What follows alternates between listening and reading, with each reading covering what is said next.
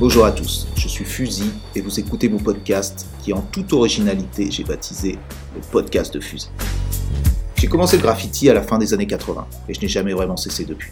Je suis aujourd'hui un artiste indépendant aux multiples activités, allant du tatouage à la peinture, de la création de livres à la photo, à la réalisation de grandes fresques ou des illustrations pour des magazines, tout m'intéresse et je ne m'interdis rien. Le graffiti m'a appris que tout est possible. Il faut juste trouver le moyen de détourner les obstacles pour y arriver.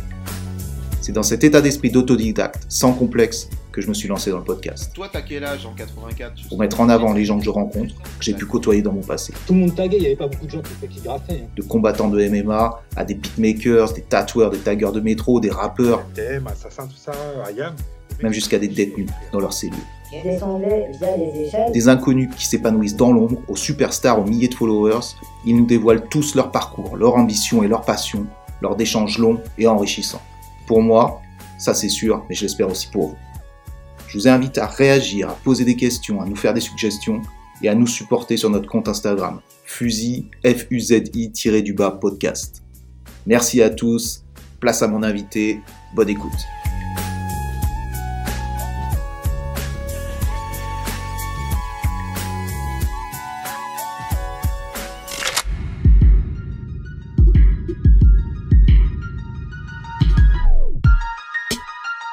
Donc, euh, salut David. Alors, euh, bienvenue dans le podcast de Fusil.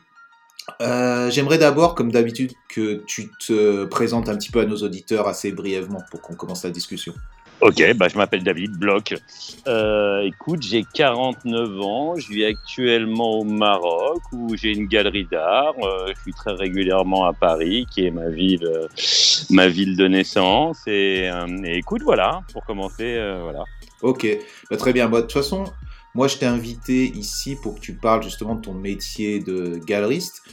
Euh, Mhm. parce, que, parce que déjà, j'invite énormément de gens de, de, de différents milieux, de différents types de choses, mais quand on parle de graffiti ou d'art, c'est régulièrement des gens qui ont pratiqué, c'est des gens qui pratiquent, ce sont des artistes, ça a été aussi euh, pour Emmanuel Moine un avocat, et j'essaye d'avoir un peu toutes les, toutes les parties de cet univers-là, et c'est vrai que j'avais pas encore invité de galeriste, et j'ai eu quelques retours, tu sais, dans mes DM et tout, des gens qui me disaient, bon, ben voilà, Ouais. des fois, tu diabolises un petit peu les, les galeristes, ce que je pense pas que je fasse, mais justement, je voulais ouvrir un dialogue par rapport à ça, et que t'expliques ton métier, et justement, qu'on puisse, euh, voilà, ouvrir des portes, et que qu'on parte pas sur des a priori par rapport aux, aux galeries. Donc ça, c'était juste, moi, mon intro par rapport à ma pensée et, euh, et au monde, au monde euh, de l'art en général.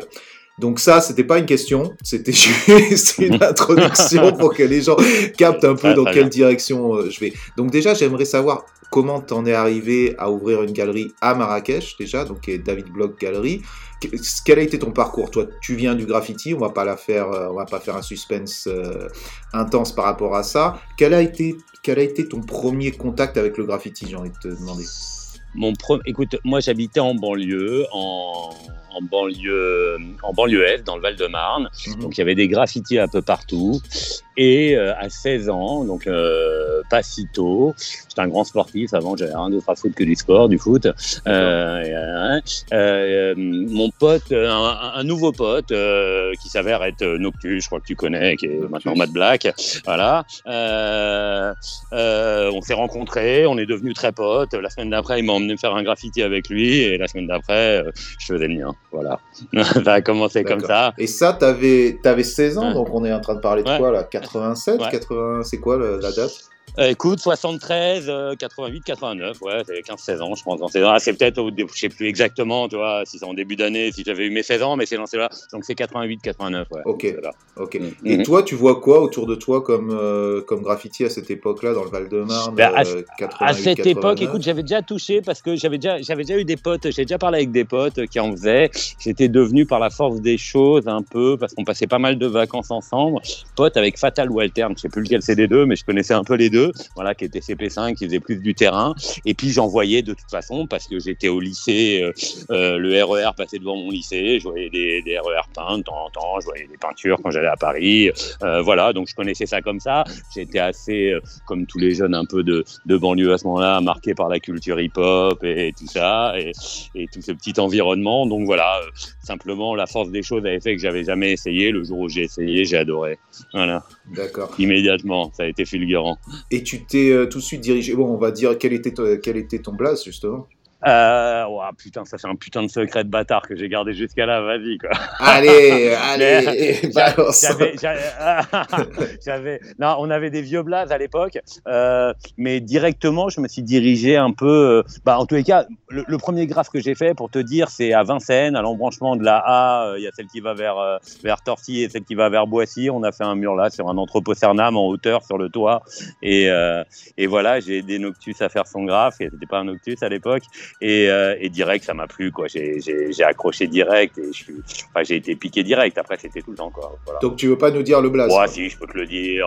Parce que là, c'était un peu un truc politicien, là, un discours de politicien. Il nous a, Bah ouais, il nous t'as, a... vu comme, t'as vu comme je bien, mec. Ça, fait- ça- ça- ça, on y viendra plus tard. C'est le monde de l'art, mais tu vas voir. je t'emmène où je veux. Euh, ben non, je te le dirai pas. Tiens. Allez, on garde un secret. Allez. D'accord, d'accord. Je vais, Bon. je dire plein de trucs cool. mais, mais par contre, on peut dire le, le Goethe que tu as utilisé après qui t'a fait connaître ou ça pareil, tu veux le garder Ouais, euh, non, non, bien sûr. Ouais, après, après sur, un, sur, un, sur un malentendu, sur une impression de serrage. À l'époque, on avait l'impression qu'il y avait des drones partout, qu'on était sur écoute, même s'il n'y avait pas de téléphone portable. On s'est fait courter une fois par les keufs, je sais plus où, et on a changé de blase. Et là, j'ai pris Gourou, voilà. Et un peu plus tard, on a créé un, un groupe qui s'appelait LT27, voilà. Et on en avait deux, trois autres avant. Voilà. D'accord, ok. Voilà. Ok. Et tu t'es, tu t'es quand même spécialisé dans plus dans ce qui était euh, peinture chrome aussi. euh, si- Ouais, c'était totalement ça. Moi, on, on a commencé un peu comme ça, à faire des voix, et tout de suite, euh, moi, ma définition du graffiti. Alors moi, je suis pas quelqu'un qui vient de l'art. hein. Pour te dire, euh, avant le graffiti, j'étais vraiment pas bon en dessin et en tout ça, et j'avais pas d'appointance pour la BD, pour les D'accord. pour les trucs comme ça. Toi, c'était pas du tout mon univers. Et euh, bah même après, ça a pas du tout été mon univers. Tu vois, je suis vraiment pas un mec qui est noirci du papier, quoi. Moi, il y avait vraiment que l'action, puis le temps que j'avais à donner au graffiti, surtout, euh, était dédié à, on va dire, à 99% euh, à en faire plutôt qu'à noircir du papier ou à un truc comme ça. Mhm. C'était pas trop, ça a jamais été trop mon truc, ça. Donc en effet, ça a été plutôt le, le délire de très très vite de mettre des chromes pourris un petit peu partout. Euh, D'abord sur ma ligne, comme tout le monde, enfin sur la portion de ligne, et puis après en, élargissant un peu le, tu vois, le, spectre, euh, voilà, quoi, dans région parisienne, quoi. D'accord, donc c'était Mais, vraiment. mais, mais c'est cette vision que j'ai eue et j'ai jamais été attiré par le terrain, par faire des lettrages. Je crois qu'en plus j'en étais incapable. Après, à l'impossible Mhm. nul n'est tenu. Et puis, mais euh, voilà, j'aurais pu essayer de dessiner, etc. Mais je crois que vraiment j'avais une aversion du poignet pour le dessin, mec. euh, tu vois, c'était vraiment donc, pas pour euh, moi. C'était Ouais. donc marquer ton nom et surtout. Ouais, voilà. C'était sur- marquer mon nom de façon stratégique. C'est le truc qui m'a plu. Moi, c'est ma définition que je me suis faite immédiatement parce que j'ai très vite vu ce qui se passait autour dès que je m'y suis intéressé. Et euh, voilà, c'était marquer mon nom un petit peu partout, euh, selon le temps que j'avais à donner à ça aussi, mais euh, de, de façon la plus stratégique et méthodique possible dans, voilà, euh, géographiquement parlant, quoi. Et c'était aussi le, le concept d'action, quoi. C'était plus Ouais. l'action Ah ouais. que le truc artistique. Ouais, ce train-. Ah ouais, ouais, exactement. C'était vraiment euh, le, elle se plaçait un peu partout et etc. Et évidemment, ce qui me m'excitait beaucoup dans l'histoire, euh, plus que le résultat final, bien sûr auquel je faisais un petit peu attention, mais c'était euh, d'en mettre partout quoi et d'en faire le plus possible. Et comme je te le dis, il y avait tout de suite aussi ce, cette notion de temps imparti. Parce que le graffiti est très vite rentré dans ma vie, on a fait partie de façon euh, euh, immédiate et absolue, mais pour autant, euh, j'avais plein d'autres choses à faire. Donc euh, voilà, je donnais le temps que j'avais à ça, mais donc le- tout ce temps de graffiti était de l'action. quoi. On peignait une ou deux fois par semaine et j'avais pas le temps pour faire des, des sessions euh, terrain ou des sessions euh, D'accord. euh, dessin. Voilà. Ça, c'est intéressant parce que ouais, t'es- Ouais. t'es- t'es- tu cherchais l'efficacité par rapport au temps que tu Ouais, passais euh, là-dedans. Ouais, quoi. ouais, voilà, voilà, voilà. Bah, Et- disons que j'étais pas quelqu'un qui pouvait peindre tous les jours, et etc. J'avais d'autres trucs à faire dans la life. euh, voilà, j'ai commencé un petit peu. euh, voilà, j'ai- j'avais autre chose à faire dans la life, quoi, d'autres trucs. Mais, mais le graffiti, d'un seul coup, a pris une vraie place. Donc, euh, j'avais une ou deux journées par semaine, et, et voilà.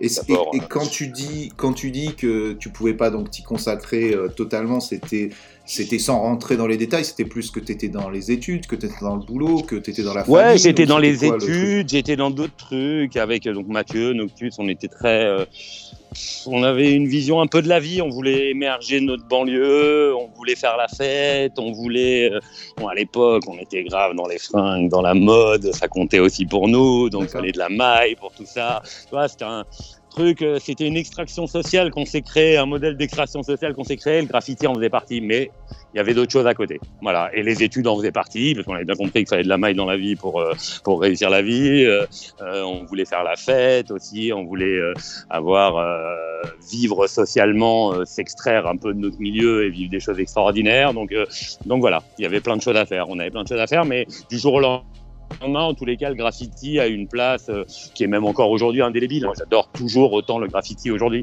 euh, presque plus que le street art et que le marché de l'art du post-graffiti, presque finalement avec le recul.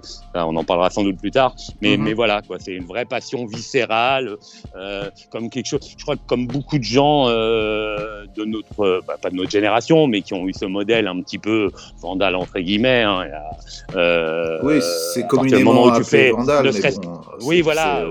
Euh, moi, j'étais pas un, un psycho des trains, etc. C'était plus les chromes, les autoroutes, les voies. J'étais vraiment les rues, les choses comme ça. Mais, euh, mais très très vite, c'est devenu, c'est rentré dans mon modèle comme un, comme un, comment dire ça, tiens, comme un modèle de contestation. ouais, voilà. Mhm. Euh, ça, ça, me- ça me faisait beaucoup de bien. Euh, je me rappelle qu'une dizaine d'années après, euh, j'avais une gonzesse euh, qui me disait d'aller graffer quoi, de temps en temps, et d'y aller un peu plus souvent, quoi, parce qu'elle voyait bien que ça me déchargeait, tu vois, de, beaucoup de, De frustration, de, vénère, de frustration, de voilà, de, choses un peu négatives, et que ça me faisait beaucoup de bien de, voilà, de cracher un, peu- un peu ma ma rage sur les murs, quoi, voilà.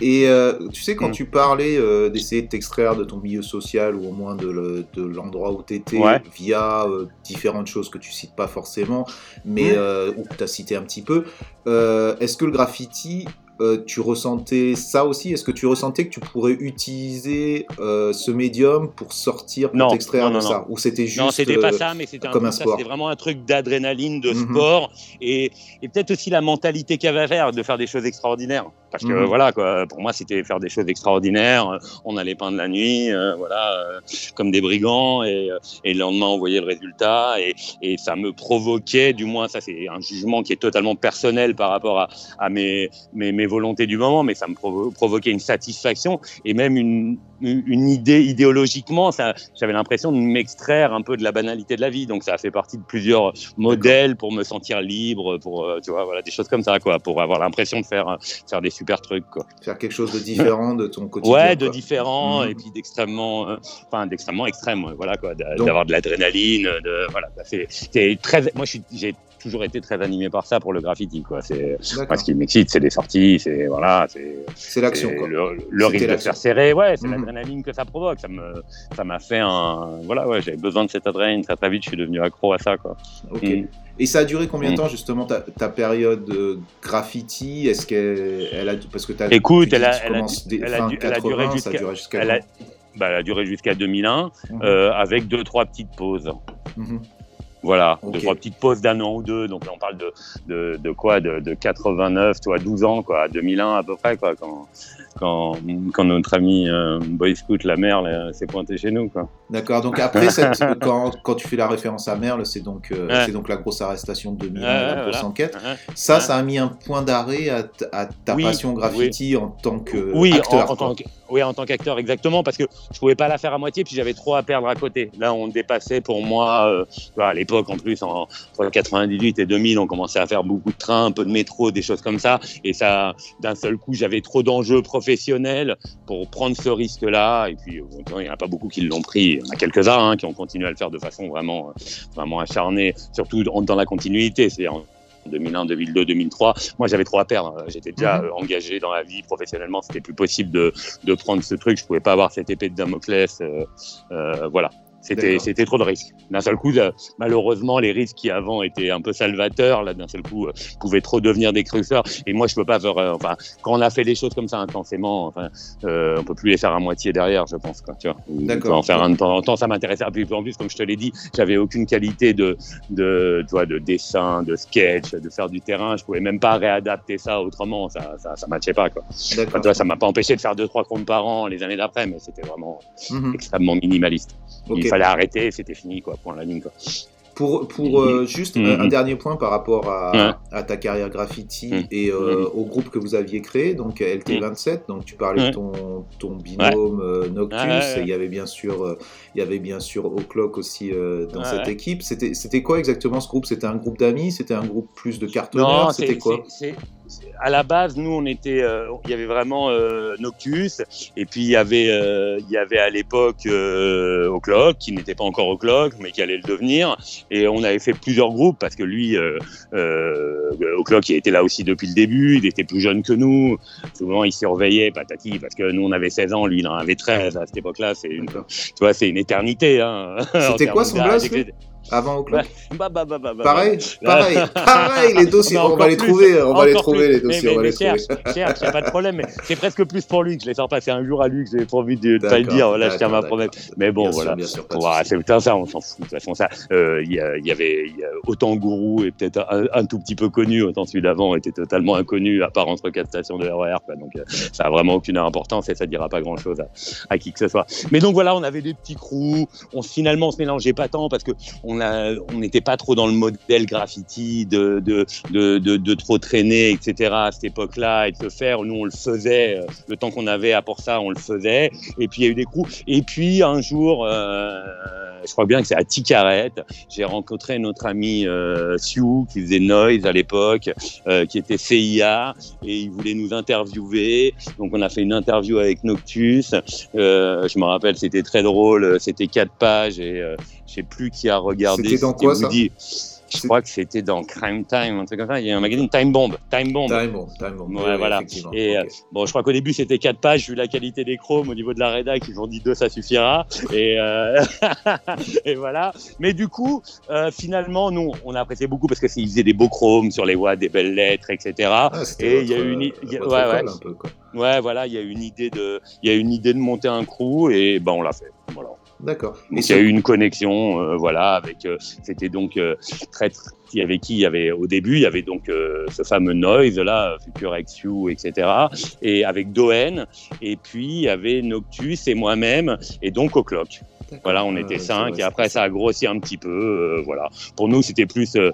Euh, enfin, voilà, on était assez fans de leurs lettres, etc. Ils nous ont appris à, à faire des contours et à faire des lettres qui ressemblaient à quelque chose. Plus moi d'ailleurs que Noctus qui dessinait un petit peu, un petit peu mieux que moi. Mais voilà, euh, euh, c'était assez drôle, quoi. Voilà, donc c'est parti d'une interview et on a fait ça.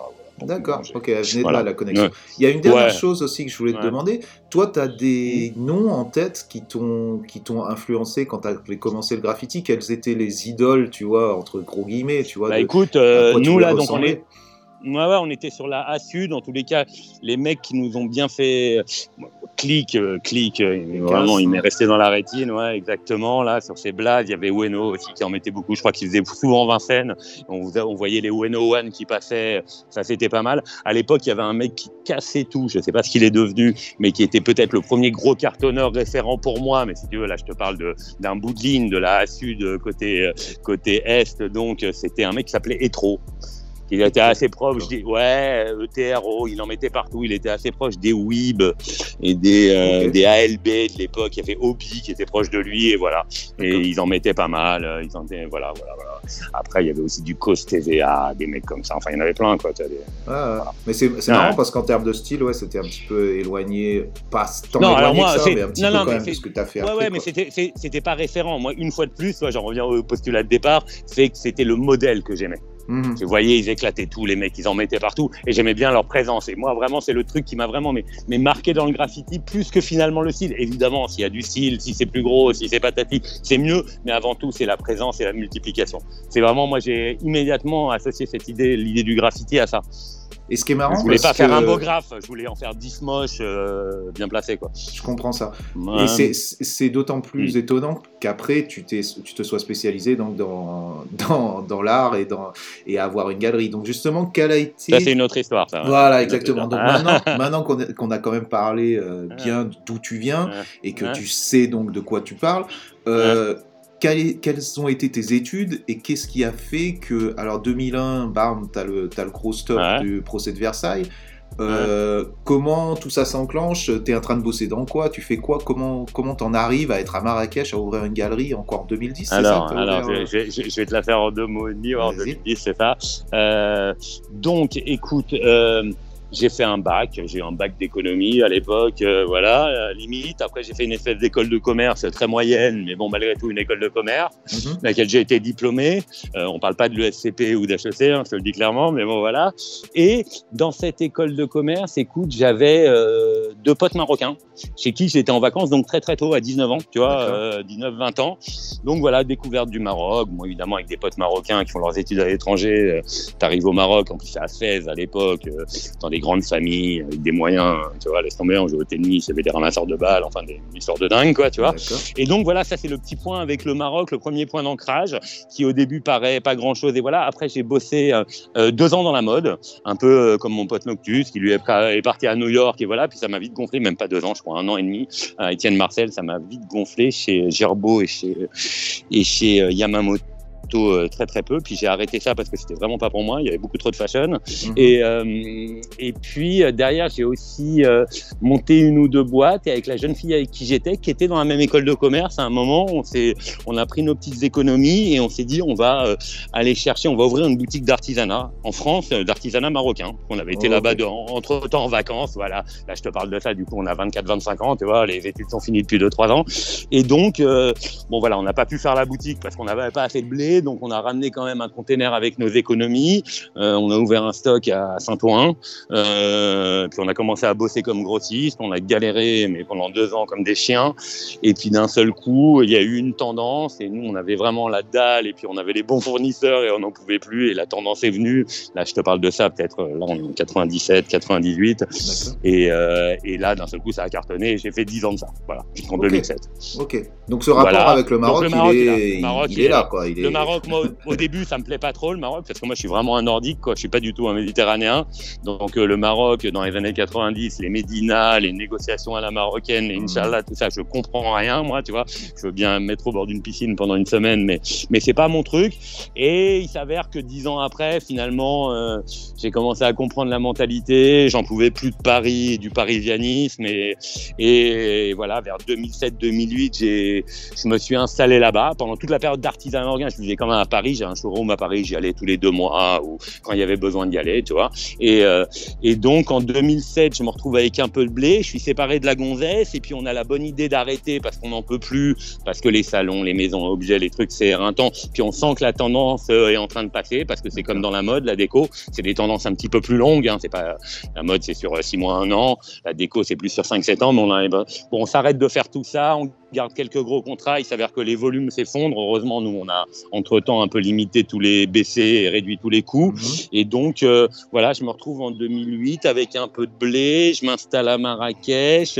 Euh, je veux monter la galerie tout de suite. Euh, pourquoi une galerie d'art C'est juste uniquement prétentieux? Parce que moi, je suis un entrepreneur. J'ai monté pas mal de boîtes.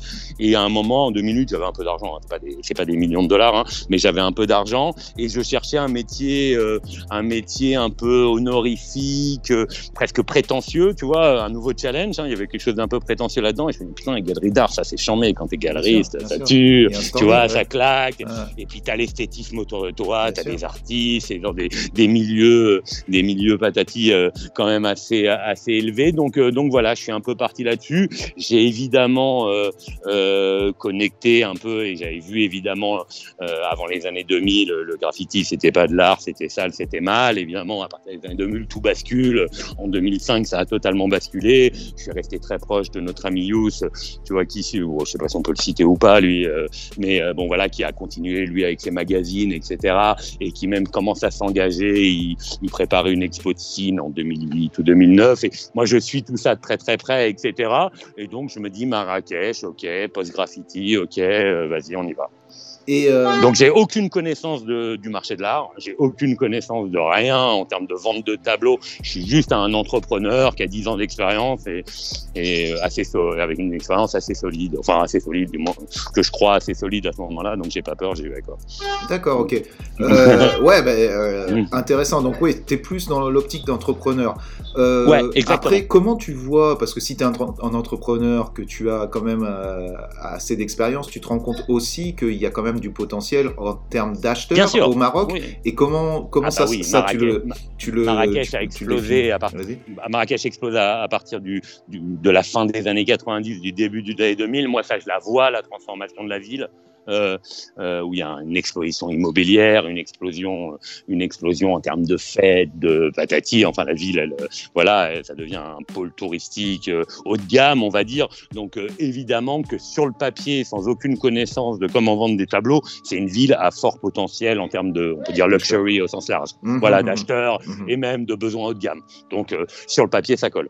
D'accord. Et en plus, il y a quand même un lien avec euh, entre même, tu vois, c'est même pas péjoratif, mais tout ce qui est décoration, parce que quand on est en train de parler. Bien sûr, euh, ouais, tu bien vois, sûr, on, peut, ça. on peut mettre. Ah ouais, euh, moi j'ai fait 10 ans de déco avant, on est dans le beau déjà, on Ouais. est dans une certaine notion de dessin. Les tableaux et les œuvres d'art, les sculptures, tout, tout l'art d'une manière générale, c'est autre chose, mais quoi qu'il advienne, moi je suis quelqu'un euh, qui a un œil aiguisé là-dessus, j'ai toujours aimé les belles choses, voilà quoi. Qu'en, parce qu'en termes de business, euh, on se dit, euh, ok, t'as la déco, euh, les maisons, les décos et tout, mais ça, ça se partage en quoi? Peut-être en, en deux parties, les acheteurs, c'est-à-dire que t'as les gens qui sont, ou peut-être en trois parties, t'as les gens qui les achètent pour décorer leur appartement, t'as Mhm. les gens qui les achètent peut-être pour faire de la spéculation, pour certaines Mhm. œuvres, Ouais, et et t'as peut-être une troisième partie qui sont vraiment les connaisseurs d'art et qui les achètent quoi sur des coups de cœur, sur des, des, des collectionneurs Ouais, sur- quoi. sur, sur, et- et- exactement. Bon, déjà, la première chose, c'est que moi, la déco, avant, je suis grossiste et je travaille pas du tout en marché local au Maroc. Je Mhm. viens uniquement faire du sourcing ici. C'est-à-dire que j'ai jamais vendu le moindre pièce de décoration au Maroc. Donc le marché de Marrakech, je le constate parce que je vois autour de moi, je connais plein de gens, puis il suffit de, de, de se balader dans la ville pour voir que tout explose. Mais j'ai pas vraiment de référence là-dessus. Et, euh, et voilà. Euh, après, c'est vrai que bon, moi quand j'ai commencé, laisse tomber, j'y connaissais rien. Je croyais qu'il suffisait de mettre des beaux tableaux au mur et que tous les mecs blindés allaient se jeter sur Mhm. euh, faire la queue pour les acheter. C'est pas comme ça que ça marche. Mais bon, j'étais jeune et naïf, j'avais moins de 30 ans et voilà. Donc je me suis pris des bonnes dawas dans ma tronche pendant 2-3 ans, quoi. Euh, ça n'a pas été si simple. Il faut se créer un portefeuille de collectionneur. Ça prend du temps. Ça prend surtout du temps quand, dans un pays étranger. En plus, quand tu t'appelles David Bloch ça, au Maroc, ça prend bien du temps encore. Mais voilà, euh, le travail paie. Voilà, moi, je suis, tenace. Euh, après, pour revenir à l'histoire des collectionneurs, en effet, il y a le collectionneur qui n'est pas un collectionneur, qui est quelqu'un qui a un mur libre et qui a l'argent pour s'acheter un tableau et qui veut mettre euh, son cache au mur ou simplement s'acheter un beau tableau. Donc ça, c'est pas une notion de collection parce qu'un collectionneur ne réfléchit pas à ses murs quand il achète des tableaux. Bien sûr, il bien réfléchit pas où il va mettre le tableau. Il l'achète parce que le tableau le, le, le traverse, le tableau lui procure une émotion, etc. Mhm. Et aussi, à côté de ça, tu as la troisième, euh, la troisième catégorie, comme tu viens de le dire, qui les catégories se mélangent aussi très clairement. Hein. C'est pas si net comme euh, Badati. Euh, Bien Il y en a qui sont un peu des deux côtés, mais il y a le, le, la personne qui est sur euh, plus le profil spéculatif. euh, voilà. Et Il y en quel, a- est le pourcentage, quel est le pourcentage justement de, de la Bah, clientèle? C'est quoi écoute, à peu je, près? je, je ne pourrais pas te le dire parce que je me suis assez évertué à, à rechigner tout ce qui pouvait être un peu trop spéculatif euh, et les choses comme ça. Je me suis engagé sur des euh, collaborations à long terme. Il y a beaucoup d'artistes que j'ai euh, que j'ai représentés, enfin que je représente depuis 12 ans et que j'ai représenté durant tout. J'ai pas été au gré des modes, etc. Donc très très vite, en fait, tu as les collectionneurs qui représentent à ton. Donc j'ai eu très très peu de gens finalement qui venaient. voilà, j'ai pas vendu les Invader, j'ai pas vendu du Banksy, j'ai pas vendu le, du Cause, des, des modèles très très spéculatifs, un peu post-graffiti, etc. À partir du moment où t'es pas là-dedans, bon voilà, la spéculation elle est beaucoup plus limitée, quoi. Enfin Mmh, voilà, quoi. entendu, je sais pas, tu sors dix noms, tu sors dans le marché du, du post-graffiti, du street art, de, ça, on pourra re- reparler peut-être un peu de la définition plus tard parce que c'est un sacré micmac, mais, mais finalement, tu enlèves dix noms, la spéculation elle est extrêmement relative, quoi. Après, Ok, ben ça c'est super important, super important parce Ouais, que c'est un peu l'idée principale qu'on a maintenant, voilà, le graffiti ou le post-graffiti ou peu importe, on, on pourra utiliser un nom durant la discussion, mais Oui. euh, disons pour post-graffiti, je trouve ça assez intéressant. Euh, Mm. euh, tu dis oui, ça, ça je trouve ça vraiment bien de le, vraiment l'affirmer, c'est-à-dire que si tu enlèves ces 10 noms que tout le monde connaît, euh, voilà, Ah ça ouais, limite, ouais. c'est pas un marché, quelque part. C'est un marché, mais c'est pas un marché spéculatif. Et Mhm. quoi qu'il advienne, quoi qu'il advienne, c'est un tout petit marché. Mhm. C'est un tout petit marché. Si tu ramènes ça au monde de l'art contemporain ou même de l'art moderne, de, de la, de la vente d'œuvres d'art, euh, etc., c'est un marché ridicule. Et surtout si tu enlèves, je te dis, Futura, Cause et, et les dix noms euh, où il y a un peu des zéros derrière le truc. Ça reste, en termes de volume d'affaires, quelque chose d'extrêmement, faible. Ouais. D'accord. Donc toi, tu Mm. t'es positionné assez. C'est intéressant parce que Mm. tu dis assez cash que bon voilà, t'es là, t'es un entrepreneur, tu te lances là-dedans parce que parce Je que connais ça pas, brille. pas de modèle. C'est assez modèle, ouais, intéressant, voilà. ça brille, Mm. c'est cool, peut-être il y a un Ouais, billet à ouais. se faire, je suis un peu passionné. Et puis très Ouais. vite quand même, tu es en train de prendre une courbe à dire oui mais moi je suis pas parti non plus dans, dans ce marché ça- spéculatif, ça, je suis plus Oui, parti mais ça parce que, parce que dans moi je suis un suivre des artistes. Mhm. Ça, un, parce que je suis passionné, parce que moi j'ai un héritage de graffiti et, et que bah, je te raconterai l'histoire d'Oclock, mais O'Clock, on aurait pu en vendre des milliards, il a jamais voulu le faire alors qu'il n'avait pas un sou dans la poche. Voilà. Mhm. Et il y a des. Ça, moi j'ai ressenti ce truc-là. Et voilà. Bon, il s'avère aussi que moi j'avais pas d'expérience, je savais pas trop comment on faisait. Des métiers de galeriste, il y en a plein. Ça va du marchand d'art absolu qui va acheter euh, deux tableaux de fusil, les revendre parce que c'est la mode et passer à autre chose derrière, et voilà. Et celui qui va te représenter pendant 15 ans, qui est le, Mhm. le galeriste de promotion. Donc ça, c'est déjà deux métiers, voilà, avec aussi un delta, des gens qui sont entre les deux, etc. Euh, moi, il s'avère que j'ai commencé à faire venir les artistes. qu'au début, j'avais pas de tableau, donc euh, j'ai commencé à ouvrir une galerie. J'avais un petit riad dans la Médina. Euh, très très vite, c'est devenu une résidence d'artistes et très très vite, c'est là-dessus que j'ai construit ma propre expérience. Ça, c'est, ça n'engage que moi et c'est mon expérience. Mais donc, en faisant venir des artistes en disant qu'ils allaient revenir, et c'est l'expérience s'est faite comme ça en fait. D'accord. Euh, ça m'a ça m'a beaucoup amusé euh, voilà euh, et puis l'idée très très vite d'avoir une expo et puis d'en prévoir une autre dans 18 mois ou dans deux ans de faire un suivi ce- côté-là m'a énormément excité je trouvais ça assez fidèle honnête pour moi pour l'artiste pour les collectionneurs qui en achetaient c'est je trouve ça assez remarquable assez sécurisant pour tout le monde mais en tout cas moi j'ai construit le truc comme ça sans expérience il s'est fait comme ça donc C'est- assez voilà. surprenant. C'est assez Ouais. surprenant parce que souvent tu montes un truc, euh, l'intérêt quand même c'est qu'il y a un retour qui soit assez rapide. Quand tu es en train de parler de ton modèle qui est, euh, qui est super intéressant et qui, est- qui a été fait Mm. par, par d'autres, c'est un peu des modèles de mécène, un peu quand même de mécénat parce qu'il faut que il faut que tu accueilles un mec en résidence, Mm. euh, il faut et c'est de l'investissement, c'est de l'investissement aussi sur tes sur tes acheteurs qui vont devoir qui vont il va y avoir un temps d'incubation, un Bien temps sûr. de ah bah oui, de- surtout qui- au Maroc. qui est- voilà, Maroc. je sais pas, je peux je- pas parler de mais là, en général.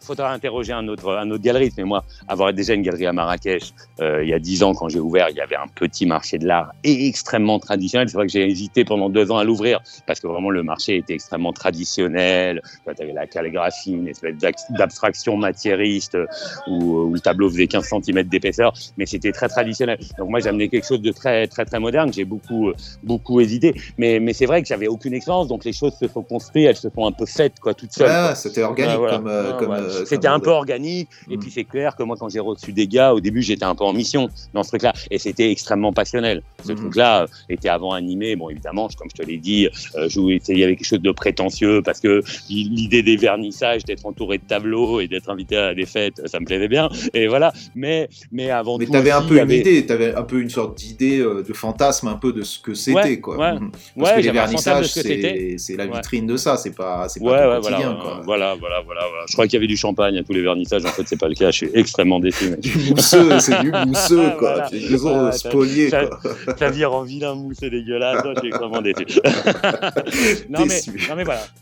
Mais, mais voilà, le truc s'est fait comme ça. Et en tout cas, cette petite résidence pendant les huit premières années a été assez fonda fondamentale. C'était un peu le, le, toute l'histoire derrière. Il y avait des gens qui restaient deux semaines. Il y avait des gens qui venaient pour les vacances. Enfin, je parle des artistes, de leur famille, de leurs potes. Il y en avait qui venaient faire des expos entières et qui restaient quatre mois. Et c'est devenu un, un espèce de moteur un peu invisible derrière qui était très excitant et qui, moi, en tous les cas, pendant une dizaine d'années, m'a vraiment animé parce que je trouvais que ça avait beaucoup de sens et, et j'avais l'impression d'être un, comment dire, un, euh, tu vois, d'être un peu euh, dissident en faisant ça, quoi, d'être un peu, m'éc- m'écarter un peu du marché et, et prôner d'autres valeurs. Après, il y avait l'historique passif du graffiti où j'essayais de, de, voilà. Après, après, moi, je me suis toujours euh, aussi pour autant, j'ai jamais, ça c'est assez fondamental, moi, moi. J'ai un artiste qui était assez proche de ça, euh, où il y a des stigmates forts, qui s'appelle Mist, avec qui je travaille toujours et que j'adore, etc. Mais d'une manière générale, j'attendais vraiment une rupture totale en termes artistiques. Je veux pas de graffiti sur toile, quoi. Je veux pas des bouts de flop et tout ça, ça Mhm. m'intéresse pas, quoi. Pourtant, Euh, c'est ce, voilà. que fait, euh, ce que fait Myst quand même un petit peu depuis toujours. Oui, voilà, c'est le seul. graffiti c'est sur le seul. truc. Ça, euh, Après, non, c'est le seul, mais il y a, il y a- il y a une vraie, un vrai travail d'abstraction. Il y a une vraie d'abstraction du lettrage ou d'abstraction tout, tout court. Je, moi, je trouve. Hein, c'est après les goûts, les couleurs, euh, Mhm. voilà. Mais, mais c'est le seul. Ouais, ok, d'accord. parce que lui, ça me plaisait beaucoup. Je trouvais que quoi qu'il advienne, ses toiles étaient très différentes de ce qu'il faisait. Après, c'est un peintre de terrain, Mist, hein, ça n'a jamais été un vandale de toute façon. Et, et voilà. Mais euh, je trouvais qu'il y avait une vraie, une vraie recherche une vraie rupture entre son travail dans, dehors et son travail sur toile. Et encore plus euh, ces 15 dernières années. Bon, il revient là sous l'influence de ses, de ses galeristes actuels à quelque chose de plus graffiti.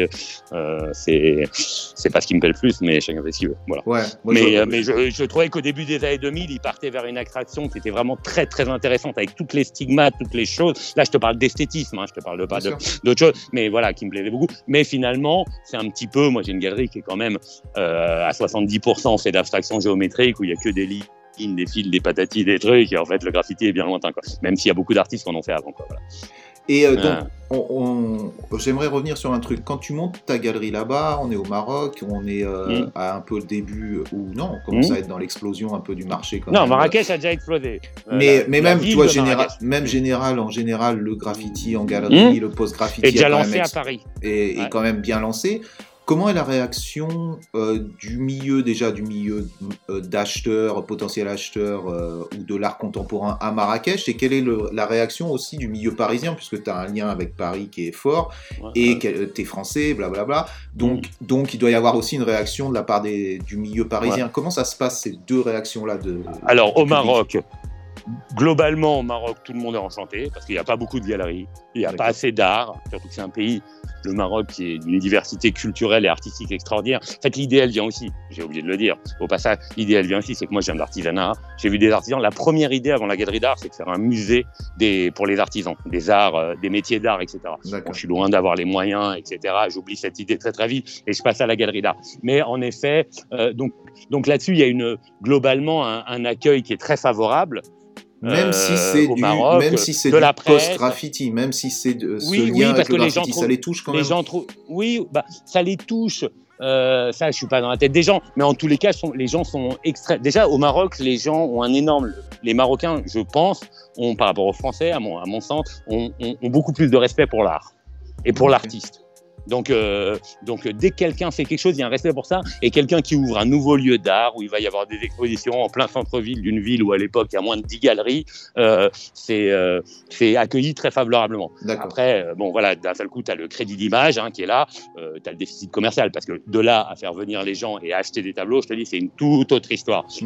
Non, quand tu as quelque chose de très nouveau dans un pays comme ça, les gens tout à fait naturellement et, euh, et euh, normalement te testent, voir euh, si tu tiens plus de six Si mois. durer, ouais, si tu durer, si c'est- Si sérieux, la. Ah, Voilà, ah. exactement, exactement. Donc de ce côté-là, ça a été un petit peu plus compliqué, mais mais voilà, l'accueil est dans l'ensemble très très très très bon, très très bon. D'accord. Et, et le milieu parisien Et le milieu parisien, bah, d'un seul coup, déjà, on commence avec des, des expos. En six mois, on fait des expos où, où t'as Préchou qui vient, t'as Mist, on fait des installations assez incroyables sur la galerie. Euh, on pète la galerie, on peint les murs de tous les arts. C'est-à-dire qu'on en fait plus, euh, je pense, en six mois qu'en 15 ans dans une galerie parisienne. Parce que moi, je connais les artisans, parce que ici, c'est pas cher, parce que ici, tu peux Mhm. faire changer ta galerie, le sol et le plafond en 48 heures. Tu peux mettre des équipes dedans et c'est aussi bien financièrement que matériellement possible. En France, tu peux pas, quoi. Voilà, tu peux monter des toiles euh, sur la galerie de 5 mètres de haut et, et faire un grave géant dessus si tu as envie, comme l'a fait Mist euh, trois mois après l'ouverture, etc. Donc ça, c'est possible. Donc je pense que très très vite, moi je suis un peu éloigné de tout ça, mais en tout cas, les gens se rendent compte qu'il y a une galerie à Marrakech et qu'on s'éclate pas mal là-bas. Et qu'il y a une énergie et que, et que Ouais, voilà, ouais, ouais. ouais, et que ça se passe. Quoi. Ah, voilà. qu'il y a une petite résidence. Je pense que ça, les artistes, ça, ça, ça, ça, ça parle très, très. Ça, enfin, tu vois, le fait traîner de poudre un petit peu, du moins euh, dans quelques-uns. Et voilà, il se passe un truc à Marrakech. Je pense que ça, ça c'est assez vite. Voilà. De toute façon, Et- oui, je le montre très. Ah, je, me, je, je me rends compte de ça, ouais, ouais. Donc il y, a, Ouais. il y a un attrait, il y a un attrait. Après, financièrement, toi, t'es pas, t'es pas encore dedans parce que tu l'as Ah, bah expliqué, ça ça- en galère, mec. J'ai voilà, perdu tout mon blé, mec. ça rien. Donc, surtout, franchement, la vérité, c'est que j'ai commencé, mais comme toujours, j'ai commencé trop gros. J'ai les- fait une galerie bien au-dessus de mes moyens. Mais dans l'art, il faut vers ça, quoi. Quitte à Mhm. mourir vite, tu vois, c'est la, la, la fleur au fusil. ouais, dans tout, dans tous les. Et encore plus dans l'art où il faut paraître absolument, tu vois. J'ai fait une galerie qui était beaucoup trop chère pour moi. Enfin, j'avais de quoi la faire. J'avais plus un franc le jour de l'ouverture, ni un euro d'ailleurs, ni un dirham d'ailleurs. C'est un peu ça. Je tire un peu le trait, mais l'idée c'est un peu ça. Mais euh, donc ça a été un peu, un peu, un peu compliqué. Euh, voilà, hein, j'en place une deux, trois de mes artistes qui m'ont, qui m'ont bien soutenu pendant la première année, et notamment Miss dont on parlait. Il m'a dit, vas-y, tu payeras plus tard. Longtemps. Et je peux te dire que sans eux, son nom, il est, il est marqué en, en my shore, parce que c'est comme ça qu'on fait des gravures ici au Maroc, mais euh, en tant que mécène de la galerie. Il y en a deux, trois. Il y a Remède aussi qui m'a beaucoup aimé. Et ils m'ont tous aimé d'une manière générale parce qu'ils m'ont soutenu aussi en ce sens-là où ils disaient, vas-y, c'est bon, c'est du blé ces temps-ci. Garde le blé, tu paieras plus tard. D'accord. Et, et- et c'est grâce à eux. Franchement, c'est pour ça qu'aussi cette histoire de, de collaboration à moyen terme, elle s'est faite comme ça parce qu'elle était évidente tout de suite. Les mecs, ils étaient contents de venir, ils voyaient que je galérais. Vous voyez, moi, je suis pas le, moi, je suis pas le roi du commercial. Hein. J'ai toujours été avant un peu l'homme de l'ombre dans toutes les boîtes que j'ai eues, dans toutes les affaires que j'ai eues. Là, d'un seul coup, je mettais mon blast. C'était de l'ordre de la psychanalyse. Quoi. Tu vois, je recevais des gens chez moi alors que je suis un casanier. Je mettais mon blast sur une, sur un magasin alors que, que je suis toujours le mec qui aime pas qu'on, voilà, qui, qui suis toujours un peu derrière dans l'ombre, etc. Donc ça, c'était un peu de l'ordre de la psychanalyse personnelle, etc. Mais voilà, on s'en est fait une tous ensemble, mais ils m'ont beaucoup aidé, ils m'ont beaucoup soutenu. Et la mécanique, elle s'est mise aussi comme ça. Et cette histoire de, de collaboration à très long terme, de, de se recevoir et d'être une vraie, presque une famille, euh, ça a été donnant-donnant. Je leur ai donné beaucoup, ils me l'ont rendu au centuple. Donc euh, voilà. Donc, euh, Mm. par contre, toi, tu dis, tu n'avais pas trop de notion de ce qu'était le marché de l'art contemporain ou quoi que ce soit quand Ah aucune. là-dedans. Aucune. Aucune. Donc, tu te mets là-dedans avec quoi comme notion? Avec tes notions de commerce et avec tes notions ouais. de graffiti euh, que tu avais Non, non, et ta graffiti, sensibilité? Non, la graffiti, le graffiti, je l'avais oublié avec mes notions d'entrepreneur, ça c'est sûr. Je sais monter une boîte, euh, je sais ce qu'a un bilan, je, je, je comprends tout ça, je, et, etc. Euh, et a- après, je suis animé. Je suis animé par l'envie de faire un truc un peu fou, de, de, de, de, de, de tout ça. Par contre, j'ai pas de réseau au Maroc. J'ai pas de réseau, j'ai pas de réseau client. Mais non, mais c'est la clé. C'est la clé du bordel, quoi. Ah si t'as pas de réseau, tu peux ah avoir toute la passion Ah que tu veux. euh, Ah ouais, mec, mec, mec, mec, mec, n'importe quoi, n'importe quoi. Mais bon, voilà, été tenace, j'ai tenu le réseau, il s'est fait parce que quand tu te bagarres et que finalement, euh, ce qui a, tu mets au, au mur des beaux artworks, à mon sens, du moins, et que tu travailles et que les artistes ils font une expo, deux expos et que tu lâches pas l'affaire, et ben les clients ils viennent. Et ils Mhm. te regardent pendant un moment, puis à un moment ils viennent. Moi, finalement, tout le monde est venu, mais il, a, il y en a qui ont mis huit ans à venir, tu vois. Mais même, euh, même le patron absolu, quoi, tu vois, ici. Mais, euh, mais, mais tout le monde vient au final. Mais il faut du temps. Après, c'est une question d'argent. Mais ouais, c'était, c'était complètement kamikaze, cette histoire, avec le, avec le recul. C'était Et- complètement kamikaze. Donc, donc des galeristes qui, des galeristes, j'ai envie de te dire classiques, qui écouteraient ton parcours, euh, t'es Mm. quand même un super outsider. T'as pas été du tout Ouais. dans, le, dans les trucs parce que tu sais souvent on parle quand même, il y a des règles, tu vois, dans les galeries comme dans tout, dans tous les milieux, il y a des règles, il y a un vocabulaire, il y a des, Ouais, euh, tu vois ce que je veux dire? Toi, t'es passé outre ça. Euh, Pour quelle raison euh, ça a pu marcher? C'est-à-dire que est-ce que c'est parce que tu présentais des choses qui venaient justement d'un monde qui est hors euh, hors Non, ça art joue. contemporain ou c'est parce que bah, t'es es un débrouillard et tu les as appris, appris Non, tout ça parce sur que le tas? ouais, ouais, été tenace, j'ai duré. Je te dis, j'ai duré parce que parce que je me suis accroché. Il y a eu plein de miracles, hein, deux trois. Franchement, mais les deux, deux trois premières années, plein de fois, j'étais au bord de la faillite. En fait, ouais, ça D'accord. plus de blé. J'ai passé trois ans à chercher les 10 000 euros de la semaine prochaine. Voilà, c'est- les trois premières années, tu peux considérer ça comme ça. Tu vois, j'ai passé à trouver à chercher les 10 000 euros de la semaine d'après. Il y a toujours eu un miracle. Il y a toujours un moment où toi, je regardais mes comptes et je me disais, mais mec, vas-y, vas-y, euh, va à la banque, ferme ton compte, oublie tout ça, là, c'est bon, t'auras essayé. Et il y a un mec qui rentre et qui t'achète pour, euh, pour 20 000 balles. Et, et voilà, et t'es tranquille, et t'es tranquille de trois semaines, quoi, et franchement, il y, y avait quelque chose, il y avait quelque chose d'un peu mystique et d'animé, mais ouais, en effet, c'est n'importe quoi. Puis après, le réseau se fait, se construit, et après, avec le temps, ça, ça devient une force aussi parce que t'es plus, t'es pas un mec du milieu, t'as pas les règles du milieu, t'as pas les codes du milieu, t'en as d'autres, t'as réussi à tenir et à les imposer, et finalement ça, ça excite énormément les gens d'un seul coup. Il faut du temps pour ça, mais d'un seul coup tu deviens un modèle euh, complètement, complètement différent. Après Marrakech c'est très spécial aussi parce que Marrakech, euh, tu vois, les, les, les Rabatis euh, au Maroc, la capitale économique c'est Casa, la capitale, la capitale politique c'est Rabat, les Rabatis et les Kazaouis disent il y a pas de Marocains à Marrakech, il y a que des touristes. Donc en fait moi j'ai un peu une galerie sur la lune aussi. Ça qu'il faut considérer, c'est que de toute façon moi, le jour où je fais un vernissage, réunir mes 100 plus gros collectionneurs, je peux pas parce qu'il y, y en a 90% qui sont aux quatre coins de la planète. Donc c'est ça, ta réalité, c'est ici. ça. Ta Ouais, ouais, j'ai une galerie sur la Lune. J'ai une galerie sur la Lune. C'est ça un peu le truc. Depuis le début, et voilà. Bon, le temps a changé. Maintenant, au bout de 10 ans, Marrakech est un peu devenu plus une place d'art. Il y a de plus en plus de gens qui s'installent, etc. Mais, euh, mais, mais euh, ouais, je peux même pas comparer à une galerie parisienne ou de Genève ou de Londres parce que euh, même avec le temps, je connaissais rien avant, même avec l'expérience que j'ai acquis et puis euh, euh, les discussions que j'ai eues avec plein de gens et plein de de- de- d'autres galeristes, j'ai vraiment un modèle ici à Marrakech qui était extrêmement spécifique très- extrêmement spécial. J'ai très peu de collectionneurs de Marrakech, même mes collectionneurs marocains sont à 90% de Casa ou de. Et comment tu fonctionnes? Tu fais aussi des, des foires ou euh, euh, Écoute, euh, bah non, parce que Non. moi j'ai pas besoin de faire de foire vu que j'ai sans arrêt des nouveaux clients qui viennent me voir. Vu que Marrakech est une ville de tourisme et de tourisme haut de gamme. Et puis j'en ai pas trop eu les moyens, j'ai pas trop eu les moyens de faire euh, faire de D'accord. foire. Bon ça c'est en plus euh, pff, bon voilà ouais. Ça a été compliqué. J'ai fait malheureux- j'ai fait une fois une une foire, j'étais invité à deux trois foires, j'en ai fait quelques-unes, j'en ai fait une d'art urbain en 2017 à New York. Mec, j'ai failli arrêter l'art urbain sur ça et radier mon passé d'art urbain tellement ça m'a pas plu quoi. Enfin, voilà quoi. D'accord. On est- C'est ça aussi le problème, c'est que je pense que aussi j'ai tenu le, le Maroc. Il y a pas. Je pense que Paris a été vraiment un. un- moi j'ai vu, euh, j'ai parlé beaucoup avec Carlos Mar, avec les Anglais, avec tout le monde. Ils, ils parlaient tous de Paris comme de la Mecque. Non pas, mais du marché street art. Quoi. Mhm. Paris a été un épiphénomène totalement. Bon, ça s'est un peu diffusé en Europe, etc. Mais ça l'est toujours. Quoi. C'est vraiment la- le, le- le centre mondial du marché street art.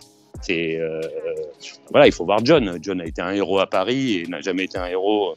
Il a fait quelque chose à, à New York et à LA depuis, mais bon voilà, sa, réputation euh, et ça a été vraiment un épiphénomène tout à fait spécifique, etc. Il y a des choses qui se sont mis en branle à Paris. Euh, bon voilà. Donc euh, je sais plus pourquoi je dis ça. tiens. Mais quelle était. Euh, bah, si, si, mais tu, tu Mhm. pars dans des trucs, mais c'est intéressant. Euh, quelle était ta ligne artistique, justement? Parce qu'on n'a pas parlé, tu vois, là, on parle du business et tout. Je voudrais savoir. Euh, tu me disais que c'était pas tellement graffiti, machin, mais quel- quand on voit les artistes Bon, que tu as pu inviter, moi- moi- quelle, moi- quelle était un peu la ligne? Quelle était l'idée un peu pour toi Il y avait, il y deux choses en, il y avait deux choses en parallèle. Déjà la première chose, c'est que ça me plaise. D'accord. Voilà, ça c'était le but l'artiste, absolu. ça te plaise, euh, voilà, Voilà, visuellement, que- ça, te- que- ça te fait kiffer. que- alors il y a deux choses. Et moi j'ai une marraine qui est malheureusement partie depuis, mais qui m'a dit une chose, comme deux, deux trois personnes importantes dans la vie. Quand je lui ai dit que je voulais faire une galerie d'art, elle m'a dit non, fais pas ça. Et voilà, vraiment, je te le conseille, fais pas ça. Elle a été journaliste d'art. Elle m'a dit fais pas ça, mec. C'est vraiment la pire idée que t'aies. Et, et elle m'a dit si jamais tu le fais quand même, je te dis un truc, un bon artiste, c'est 50% de talent et 50% d'humanité.